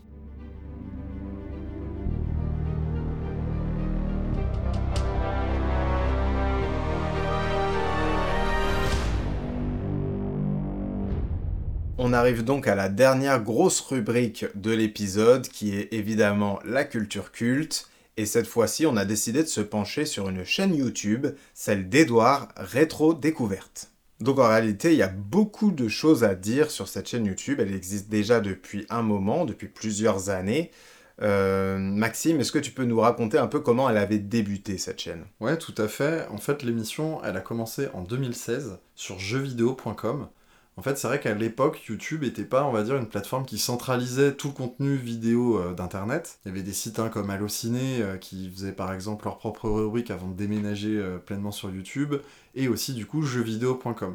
Donc avec des, créateurs de contenu encore très connus aujourd'hui, hein, comme Karim Debache ou Usul, et bien à côté d'eux, il y avait Edouard du coup qui a fait des chroniques bah, autour du jeu vidéo. Et après, je crois, à peu près 3 ans de chroniques, il a lancé l'émission Rétro Découverte. Et en fait, c'était une émission avec un peu plusieurs concepts mélangés, mais il y avait un concept principal qui aujourd'hui constitue la série principale Rétro Découverte et le concept tel qu'il a été conservé aujourd'hui, c'est-à-dire faire des reviews de jeux vidéo rétro tout en y mêlant un concept de fiction. C'est-à-dire qu'Edouard est un adulte qui va tester des jeux rétro et il va se rappeler d'éléments de son enfance pour nous raconter une histoire autour de ce jeu vidéo, comment il l'a découvert et les personnages de sa vie qui ont gravité autour de ces jeux-là. Donc si tu veux, Benjamin, dès le début, il y a eu un contexte fiction, c'est-à-dire que le grand-père d'Edouard décède et il laisse derrière lui une salle mystérieuse à laquelle Edouard n'a jamais eu accès.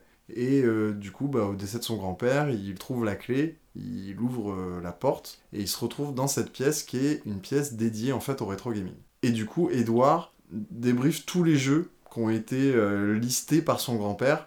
Donc ça, c'est un peu le premier contexte de fiction qui a été posé. Après, de temps en temps, on avait des épisodes qui étaient purement juste des reviews de 5 minutes. Après, la fiction, euh, elle a fait pas mal d'allers-retours. De temps en temps, elle était plus présente, de temps en temps un peu moins. Mais, de manière globale, au fur et à mesure, la fiction s'est de plus en plus imposée jusqu'à la forme qu'on connaît aujourd'hui de rétro-découverte. La part de fiction et de tests de jeux vidéo est un équilibre à peu près égal. Et pour moi, d'ailleurs, la grosse force de ça, c'est que les deux se mélangent très très bien. Oui, je pense que ce que tu dis justement, c'est le point le plus important, c'est que cette fiction s'adapte parfaitement au jeu dont il parle. C'est-à-dire que même quand on est en train de parler euh, vraiment, d'être focus sur le jeu, il y a moyen que des, des éléments de fiction viennent intervenir dedans, et tout comme euh, le jeu parfois a une très grande importance sur la fiction qui est en train de se dérouler. Et donc c'est une manière hyper intelligente de faire de la fiction, parce que comme tu dis, ça a toujours été compliqué pour les youtubeurs d'assumer la fiction, surtout que le public n'était pas forcément ouvert à ça. Et euh, Edouard a réussi, lui, à s'imposer là-dedans, malgré que son public à lui non plus ne voulait pas trop de la fiction au début. il a réussi à en faire un élément à part entière de son émission et qui le fait en fait vraiment euh, se détacher de, des autres parce que c'est des histoires en fait qui tiennent à cœur et surtout il y a un suivi. Il faut regarder euh, le début de la saison pour comprendre où elle va et jusqu'où elle va aller en fait finalement. Et donc du coup on a une vraie écriture scénaristique, narrative, qui est hyper plaisante pour nous, euh, vous l'avez bien compris, qui aimons le cinéma, l'écriture et les histoires tout simplement. C'est vraiment ce qui fait la force d'Edouard, c'est que lui arrive vraiment à créer un scénario et aujourd'hui on est beaucoup plus attiré par le scénario que par le jeu qu'il va traiter. Mais en fait aussi pour recontextualiser, la série s'est arrêtée après une grosse centaine d'épisodes sur jeuxvideo.com et elle est revenue en crowdfunding sur YouTube à partir de sa saison 2. Et à partir de là, on a commencé à s'attacher à euh, un trio de personnages principaux, c'est-à-dire que euh, Edouard nous présentait des jeux vidéo, donc dans le présent, dans ses vidéos YouTube. C'était toujours des jeux vidéo qui avaient un lien avec ses deux amis d'enfance qui sont Charlotte et Alex, et du coup, on suivait les aventures des enfants Edward, Charlotte et Alex au travers d'un jeu vidéo. Et moi, je sais que c'est là où j'ai vraiment accroché à Rétro Découverte, c'est que j'étais vraiment à fond dans ce qu'allait arriver à ce trio de personnages. En parallèle de ça, il y a toujours le temps présent où Edward va rencontrer des, des amis. Donc, par exemple, il y a Maxime, le fan de Game Boy Advance, tout comme moi. et notamment l'arrivée en début de saison 3 d'Arnaud, qui va carrément co-présenter l'émission, proposer des jeux, et un peu ces deux storylines passé-présent qui vont se croiser. Automatiquement, si tu regardes du rétro gaming, c'est que tu as envie de voir les jeux vidéo de ton enfance, les jeux vidéo qui font partie de ton passé. Et donc tu peux aussi t'identifier à l'enfant que tu étais quand toi tu jouais à ces jeux vidéo-là. Parce que je me retrouve dans les personnages, dans leur manière d'appréhender le jeu vidéo, et dans, on va dire, la place sociale qu'avait le jeu vidéo dans une cour de récré. Ouais, puis du coup, c'est vrai qu'on a vu euh, tout un panel de personnages passer au cours des saisons de rétro-découverte. Et donc là, on est quand même euh, arrivé à un point où ça fait plusieurs saisons qu'on a quand même notre petit panel de personnages récurrents. Donc je pense à Edouard, évidemment, Monsieur Pichon, euh, Sylvain, Arnaud et maintenant aussi Alice. Qui ont tous leurs petites particularités. Hein. Monsieur Pichon, c'est le gardien de l'immeuble, qui est pas du tout adepte des jeux vidéo qui permet la vulgarisation de certaines choses dans, dans le jeu vidéo. Ouais, Et puis en plus, excuse-moi, mais en plus, du coup, ils l'appellent que pour avoir un quatrième joueur quand ils veulent faire des, des jeux. Euh, des parties games. Ouais, voilà, des parties games, des choses comme ça, jusqu'à ce qu'au final, ils intègrent vraiment le groupe. Et qu'ils deviennent même l'élu du rétro gaming. Exactement. Mais on ne sait pas encore ce que ça signifie totalement actuellement. C'est ça. Et Élu désigné par JDG, du coup. C'est vrai. Et euh, on a aussi par exemple Sylvain, qui est un fan de la Game Boy, qui ne jure que par la Game Boy. D'ailleurs, on a l'intégration d'un nouveau personnage qui ne jure que par euh, la Lynx, euh, qui est aussi une console portable. Et on les a vus crusher tous les deux là, sur les derniers épisodes. J'ai trop hâte de voir ce que va donner cette intrigue. C'est clair, ça, ça, va être trop marrant. Ça me fait penser aussi à la confrérie de la cartouche. Donc là, c'est une confrérie qui ne jure que par la Game Boy, comme Sylvain. Donc il a pu trouver un élément où il y a des gens, mais en fait, tout le monde se foutait de lui. Donc Edouard est venu un peu le, le sauver de cette, euh, de cette confrérie un peu étrange, qui était dirigée par Carole Quinten d'ailleurs, mm. enfin, euh, si vous connaissez, voilà, Carole Quinten. Donc c'était elle qui est à la tête de cette confrérie. Et euh, du coup, c'est là où il rencontre la fameuse Alice, dont Arnaud va avoir voilà, un petit coup de cœur, et qui fera toute la, la grosse storyline de la saison suivante, ou en tout cas de la fin de celle-ci. Dans, dans, les dernières saisons, on a aussi le retour de Chat parce que, en fait, elle n'apparaissait que dans le passé mm. de, de Edouard, et là, cette fois-ci, elle arrive enfin dans le présent. En fait, pour recontextualiser, l'intrigue du passé a bout d'un un peu disparu, et on s'est beaucoup concentré sur les intrigues du présent. Et après, on a un épisode qui nous a révélé que le trio principal avait fini par se disputer, donc Alex, Chat et Edouard, autour d'une histoire de Pokémon. D'ailleurs, ça, c'est peut-être un épisode qui a beaucoup parlé à notre enfance parce qu'on a connu l'arrivée des deux premières générations. Suite à cet épisode, euh, ils ont renoué le contact. Et donc, du coup, Benjamin, c'est comme ça qu'on a eu le retour de Chat. Et donc, du coup, maintenant, Charlotte a un peu réintégré euh, l'émission dans le présent. Et du coup, euh, elle apparaît beaucoup plus et je pense que dans la nouvelle saison, elle va avoir une place primordiale, euh, comme différents personnages, donc surtout Arnaud et Alice, qui dans la saison précédente ont eu... Euh, donc on vous disait que Arnaud avait eu un coup de cœur pour Alice. Alice, on sait pas trop finalement, on sent la complicité, mais on sait pas vraiment de son point de vue s'il y avait un coup de cœur réel ou pas. Mmh. Et Arnaud va faire de la merde, on vous explique pas comment, on vous invite à regarder, mais Arnaud va faire n'importe quoi, et du coup, bah, euh, Alice va couper court euh, à tout ça, et à même les différentes collaborations qu'elle faisait du coup avec Edouard pour Rétro Découverte, et créer une chaîne concurrente. Voilà. Voilà. Et on arrive du coup sur l'intrigue de la dernière saison. C'est-à-dire qu'aujourd'hui, il y a comme deux équipes de rétro-découverte. Une émission avec les filles, en globalement, avec Alice, Chat et deux nouveaux personnages euh, qui viennent d'arriver. Et le quatuor de mecs, composé bah, de Sylvain, le fan de la Game Boy, d'Arnaud, Monsieur Pichon et Edouard. C'est des personnages qui ont des défauts, mais voilà, ce sont des vrais personnages. Et euh, par exemple, voilà, on vous disait qu'il y avait une embrouille entre Arnaud et Alice, et euh, dans les fans de Rétro Découverte, ça a fait vraiment deux teams, en mode Team Arnaud et Team Alice, et il y a vraiment que ça dans les commentaires, en mode bah, qui, euh, qui a raison entre Arnaud et Alice, et je tiens à dire que pour nous, ce sera Team Alice. Exactement. et on va revenir sur un autre point que je trouve assez chouette, c'est que Edouard n'hésite pas à donner des défauts à ses personnages. Et c'est des défauts qui rendent les personnages intéressants et qui leur donnent du relief. Et du coup, c'est là que ça en fait une véritable série. Et puis aussi dans la gestion de l'émotion. En vrai, c'est quelque chose qu'on a rarement sur YouTube euh, quand on fait de la fiction. On est surtout sur de la fiction comique, la plupart du temps. Et là, Edouard, ça se voit qu'il veut toucher à l'émotion à plusieurs moments. Notamment, par exemple, avec les épisodes euh, consacrés à Zelda, qui sont euh, du coup les, on va dire, les épisodes de romance. Edouard a toujours un coup de cœur lors de ces épisodes autour des jeux Zelda. Et c'est généralement des, des jeux qui créent des tournants dans, dans la série rétro découverte et qui ont une certaine importance, notamment euh, par exemple ceux avec le personnage de Roxane, qu'on sent être un personnage hyper important pour Edouard et qui à chaque fois lui apprend une sorte de leçon. Et ce qui est chouette, c'est que dès qu'il parle par exemple bah, de Zelda, c'est qu'on sait qu'on va avoir un épisode de romance parce que bah, va vouloir demander les solus à quelqu'un, puis généralement à une fille, et c'est autour de cet échange de solus que va se créer l'histoire. Et ça, c'est constant sur tous les épisodes jusque-là qui traitent d'un Zelda. C'est un peu le cas aussi pour d'autres jeux vidéo. Par exemple, on a un épisode sur un jeu Game Boy, du coup, c'est un épisode centré sur Sylvain. Et automatiquement, on sait qu'on va avancer sur l'intrigue de ce personnage-là.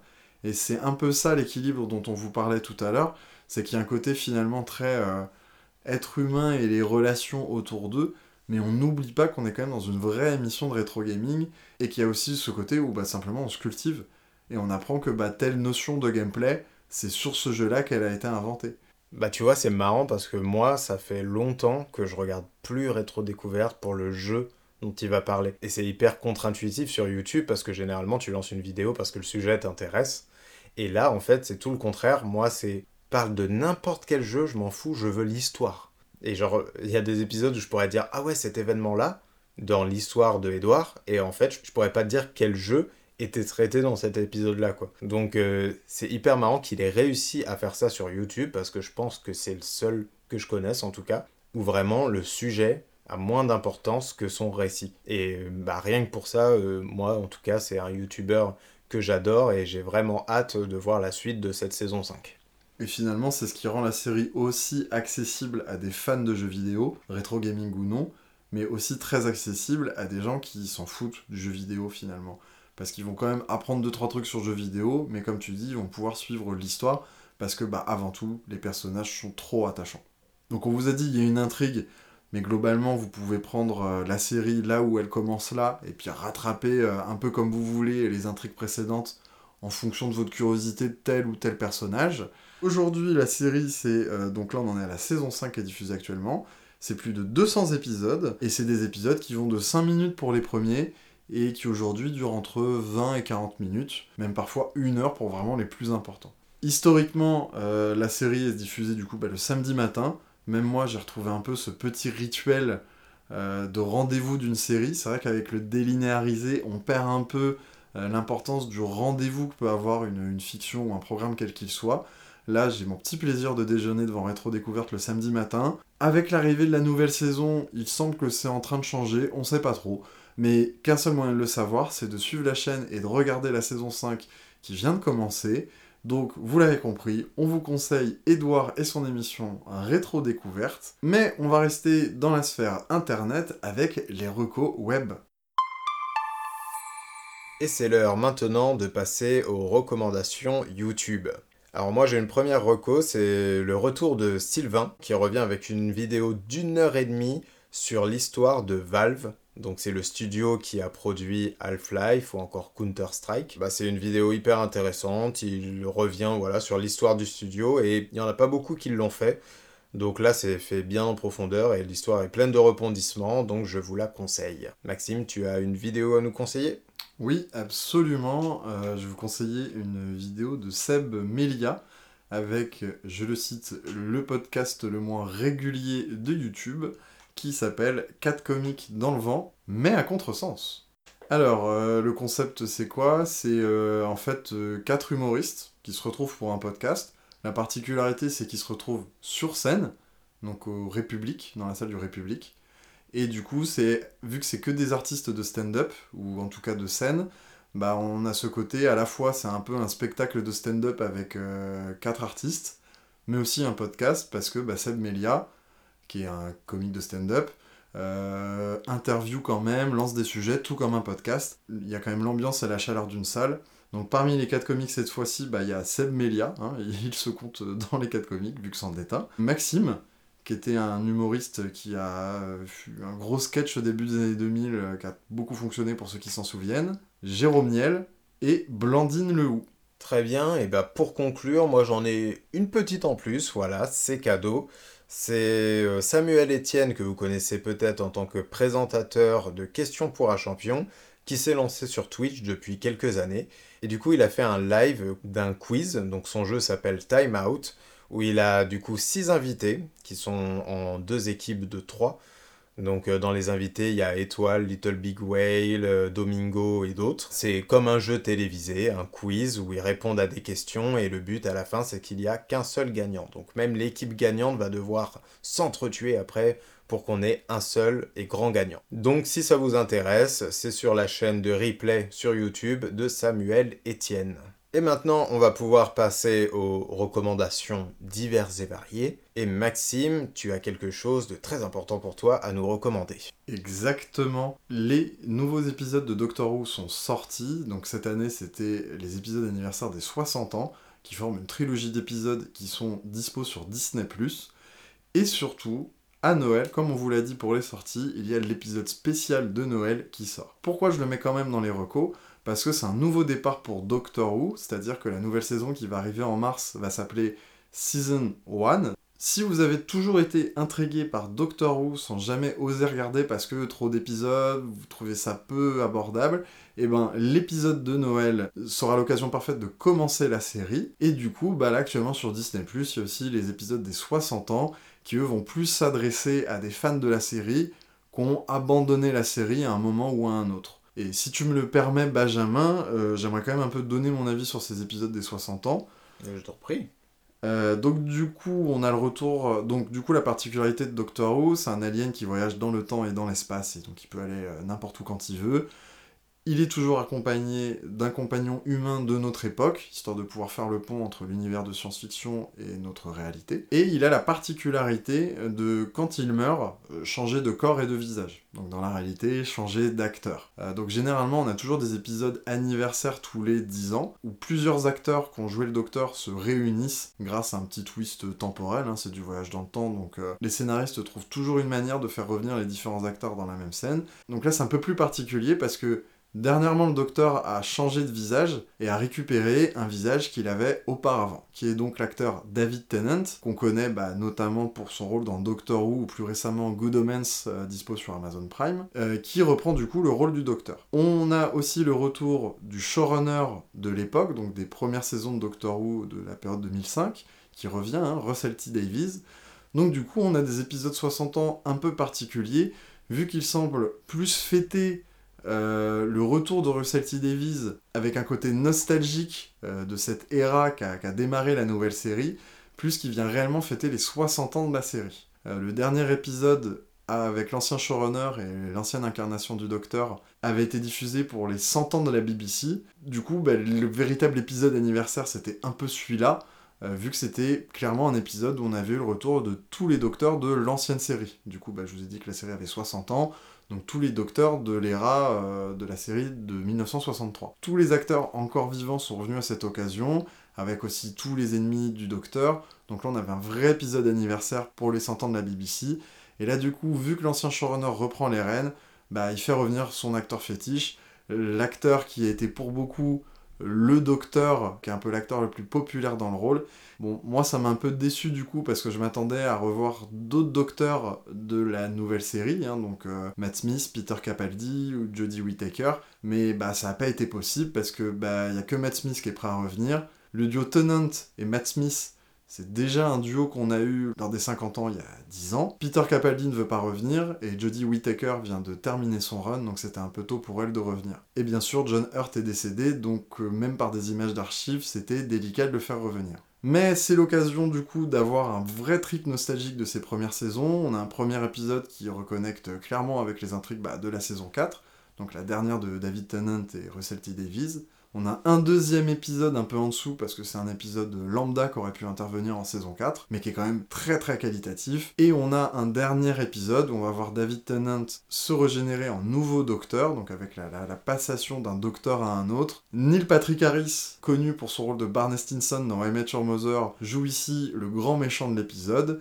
On a une régénération qui va diviser les fans. Je vous laisse voir ça. Et je vous laisse surtout, dès le 25 décembre prochain, découvrir le nouveau Docteur par Shuti Gatwa, que vous avez pu voir dans Sex Education. Et puis bah, je le redis, la nouvelle saison, donc la saison 1, arrive au mois de mars, donc encore une fois, si vous voulez vous lancer dans Doctor Who, c'est maintenant. Et bah moi je terminerai par une petite recours rapide euh, et en plus je triche parce que c'est encore du YouTube, c'est une chaîne, c'est une chaîne qui s'appelle Intercut euh, donc qui parle de cinéma sur cette chaîne, en fait, vous retrouverez un concept euh, qui est très simple. C'est, il prend un film et il va vous donner d'autres films qui y ressemblent, qui sont meilleurs que lui ou moins bons que lui. C'est-à-dire que l'émission s'appelle C'est comme mais en mieux. Ou C'est comme mais en moins bien. Tout simplement. Et il va te conseiller trois films, voire plus, qui sont dans les mêmes thématiques et il va vous les proposer. Et en gros, c'est une chaîne parfaite euh, quand on cherche des films à regarder. Par exemple, je sais pas, vous avez kiffé euh, Jumanji, vous vous dites putain, euh, ce serait bien que je trouve un film comme Jumanji. Et bah hop, vous allez sur sa chaîne, vous regardez sa vidéo sur Jumanji et il vous conseillera quelques films qui sont dans le même domaine. Donc voilà, c'est cadeau, c'est une petite reco sympa, je pense, parce que ça peut vous aider à trouver le film du soir quand on galère beaucoup sur les différentes plateformes parce qu'il y a trop de films, on ne sait pas quoi prendre.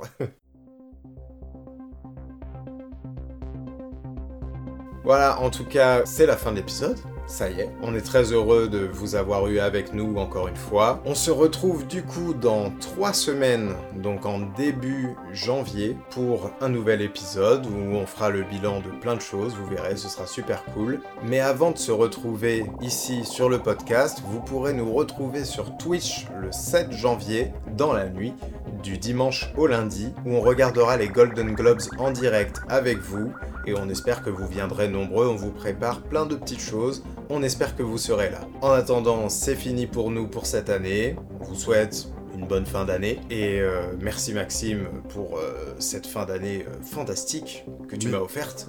Mais de rien Benjamin, et je précise aussi un joyeux Noël à tout le monde. Évidemment, profitez bien des fêtes, profitez bien de vos familles, c'est le moment ou jamais. Donc on se revoit... Non, on va pas faire cette blague. Allez, salut Salut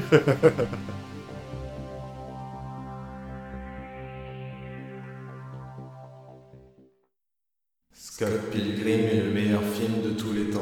Scott Pilgrim est le meilleur film de tous les temps. Scott Pilgrim est le meilleur film de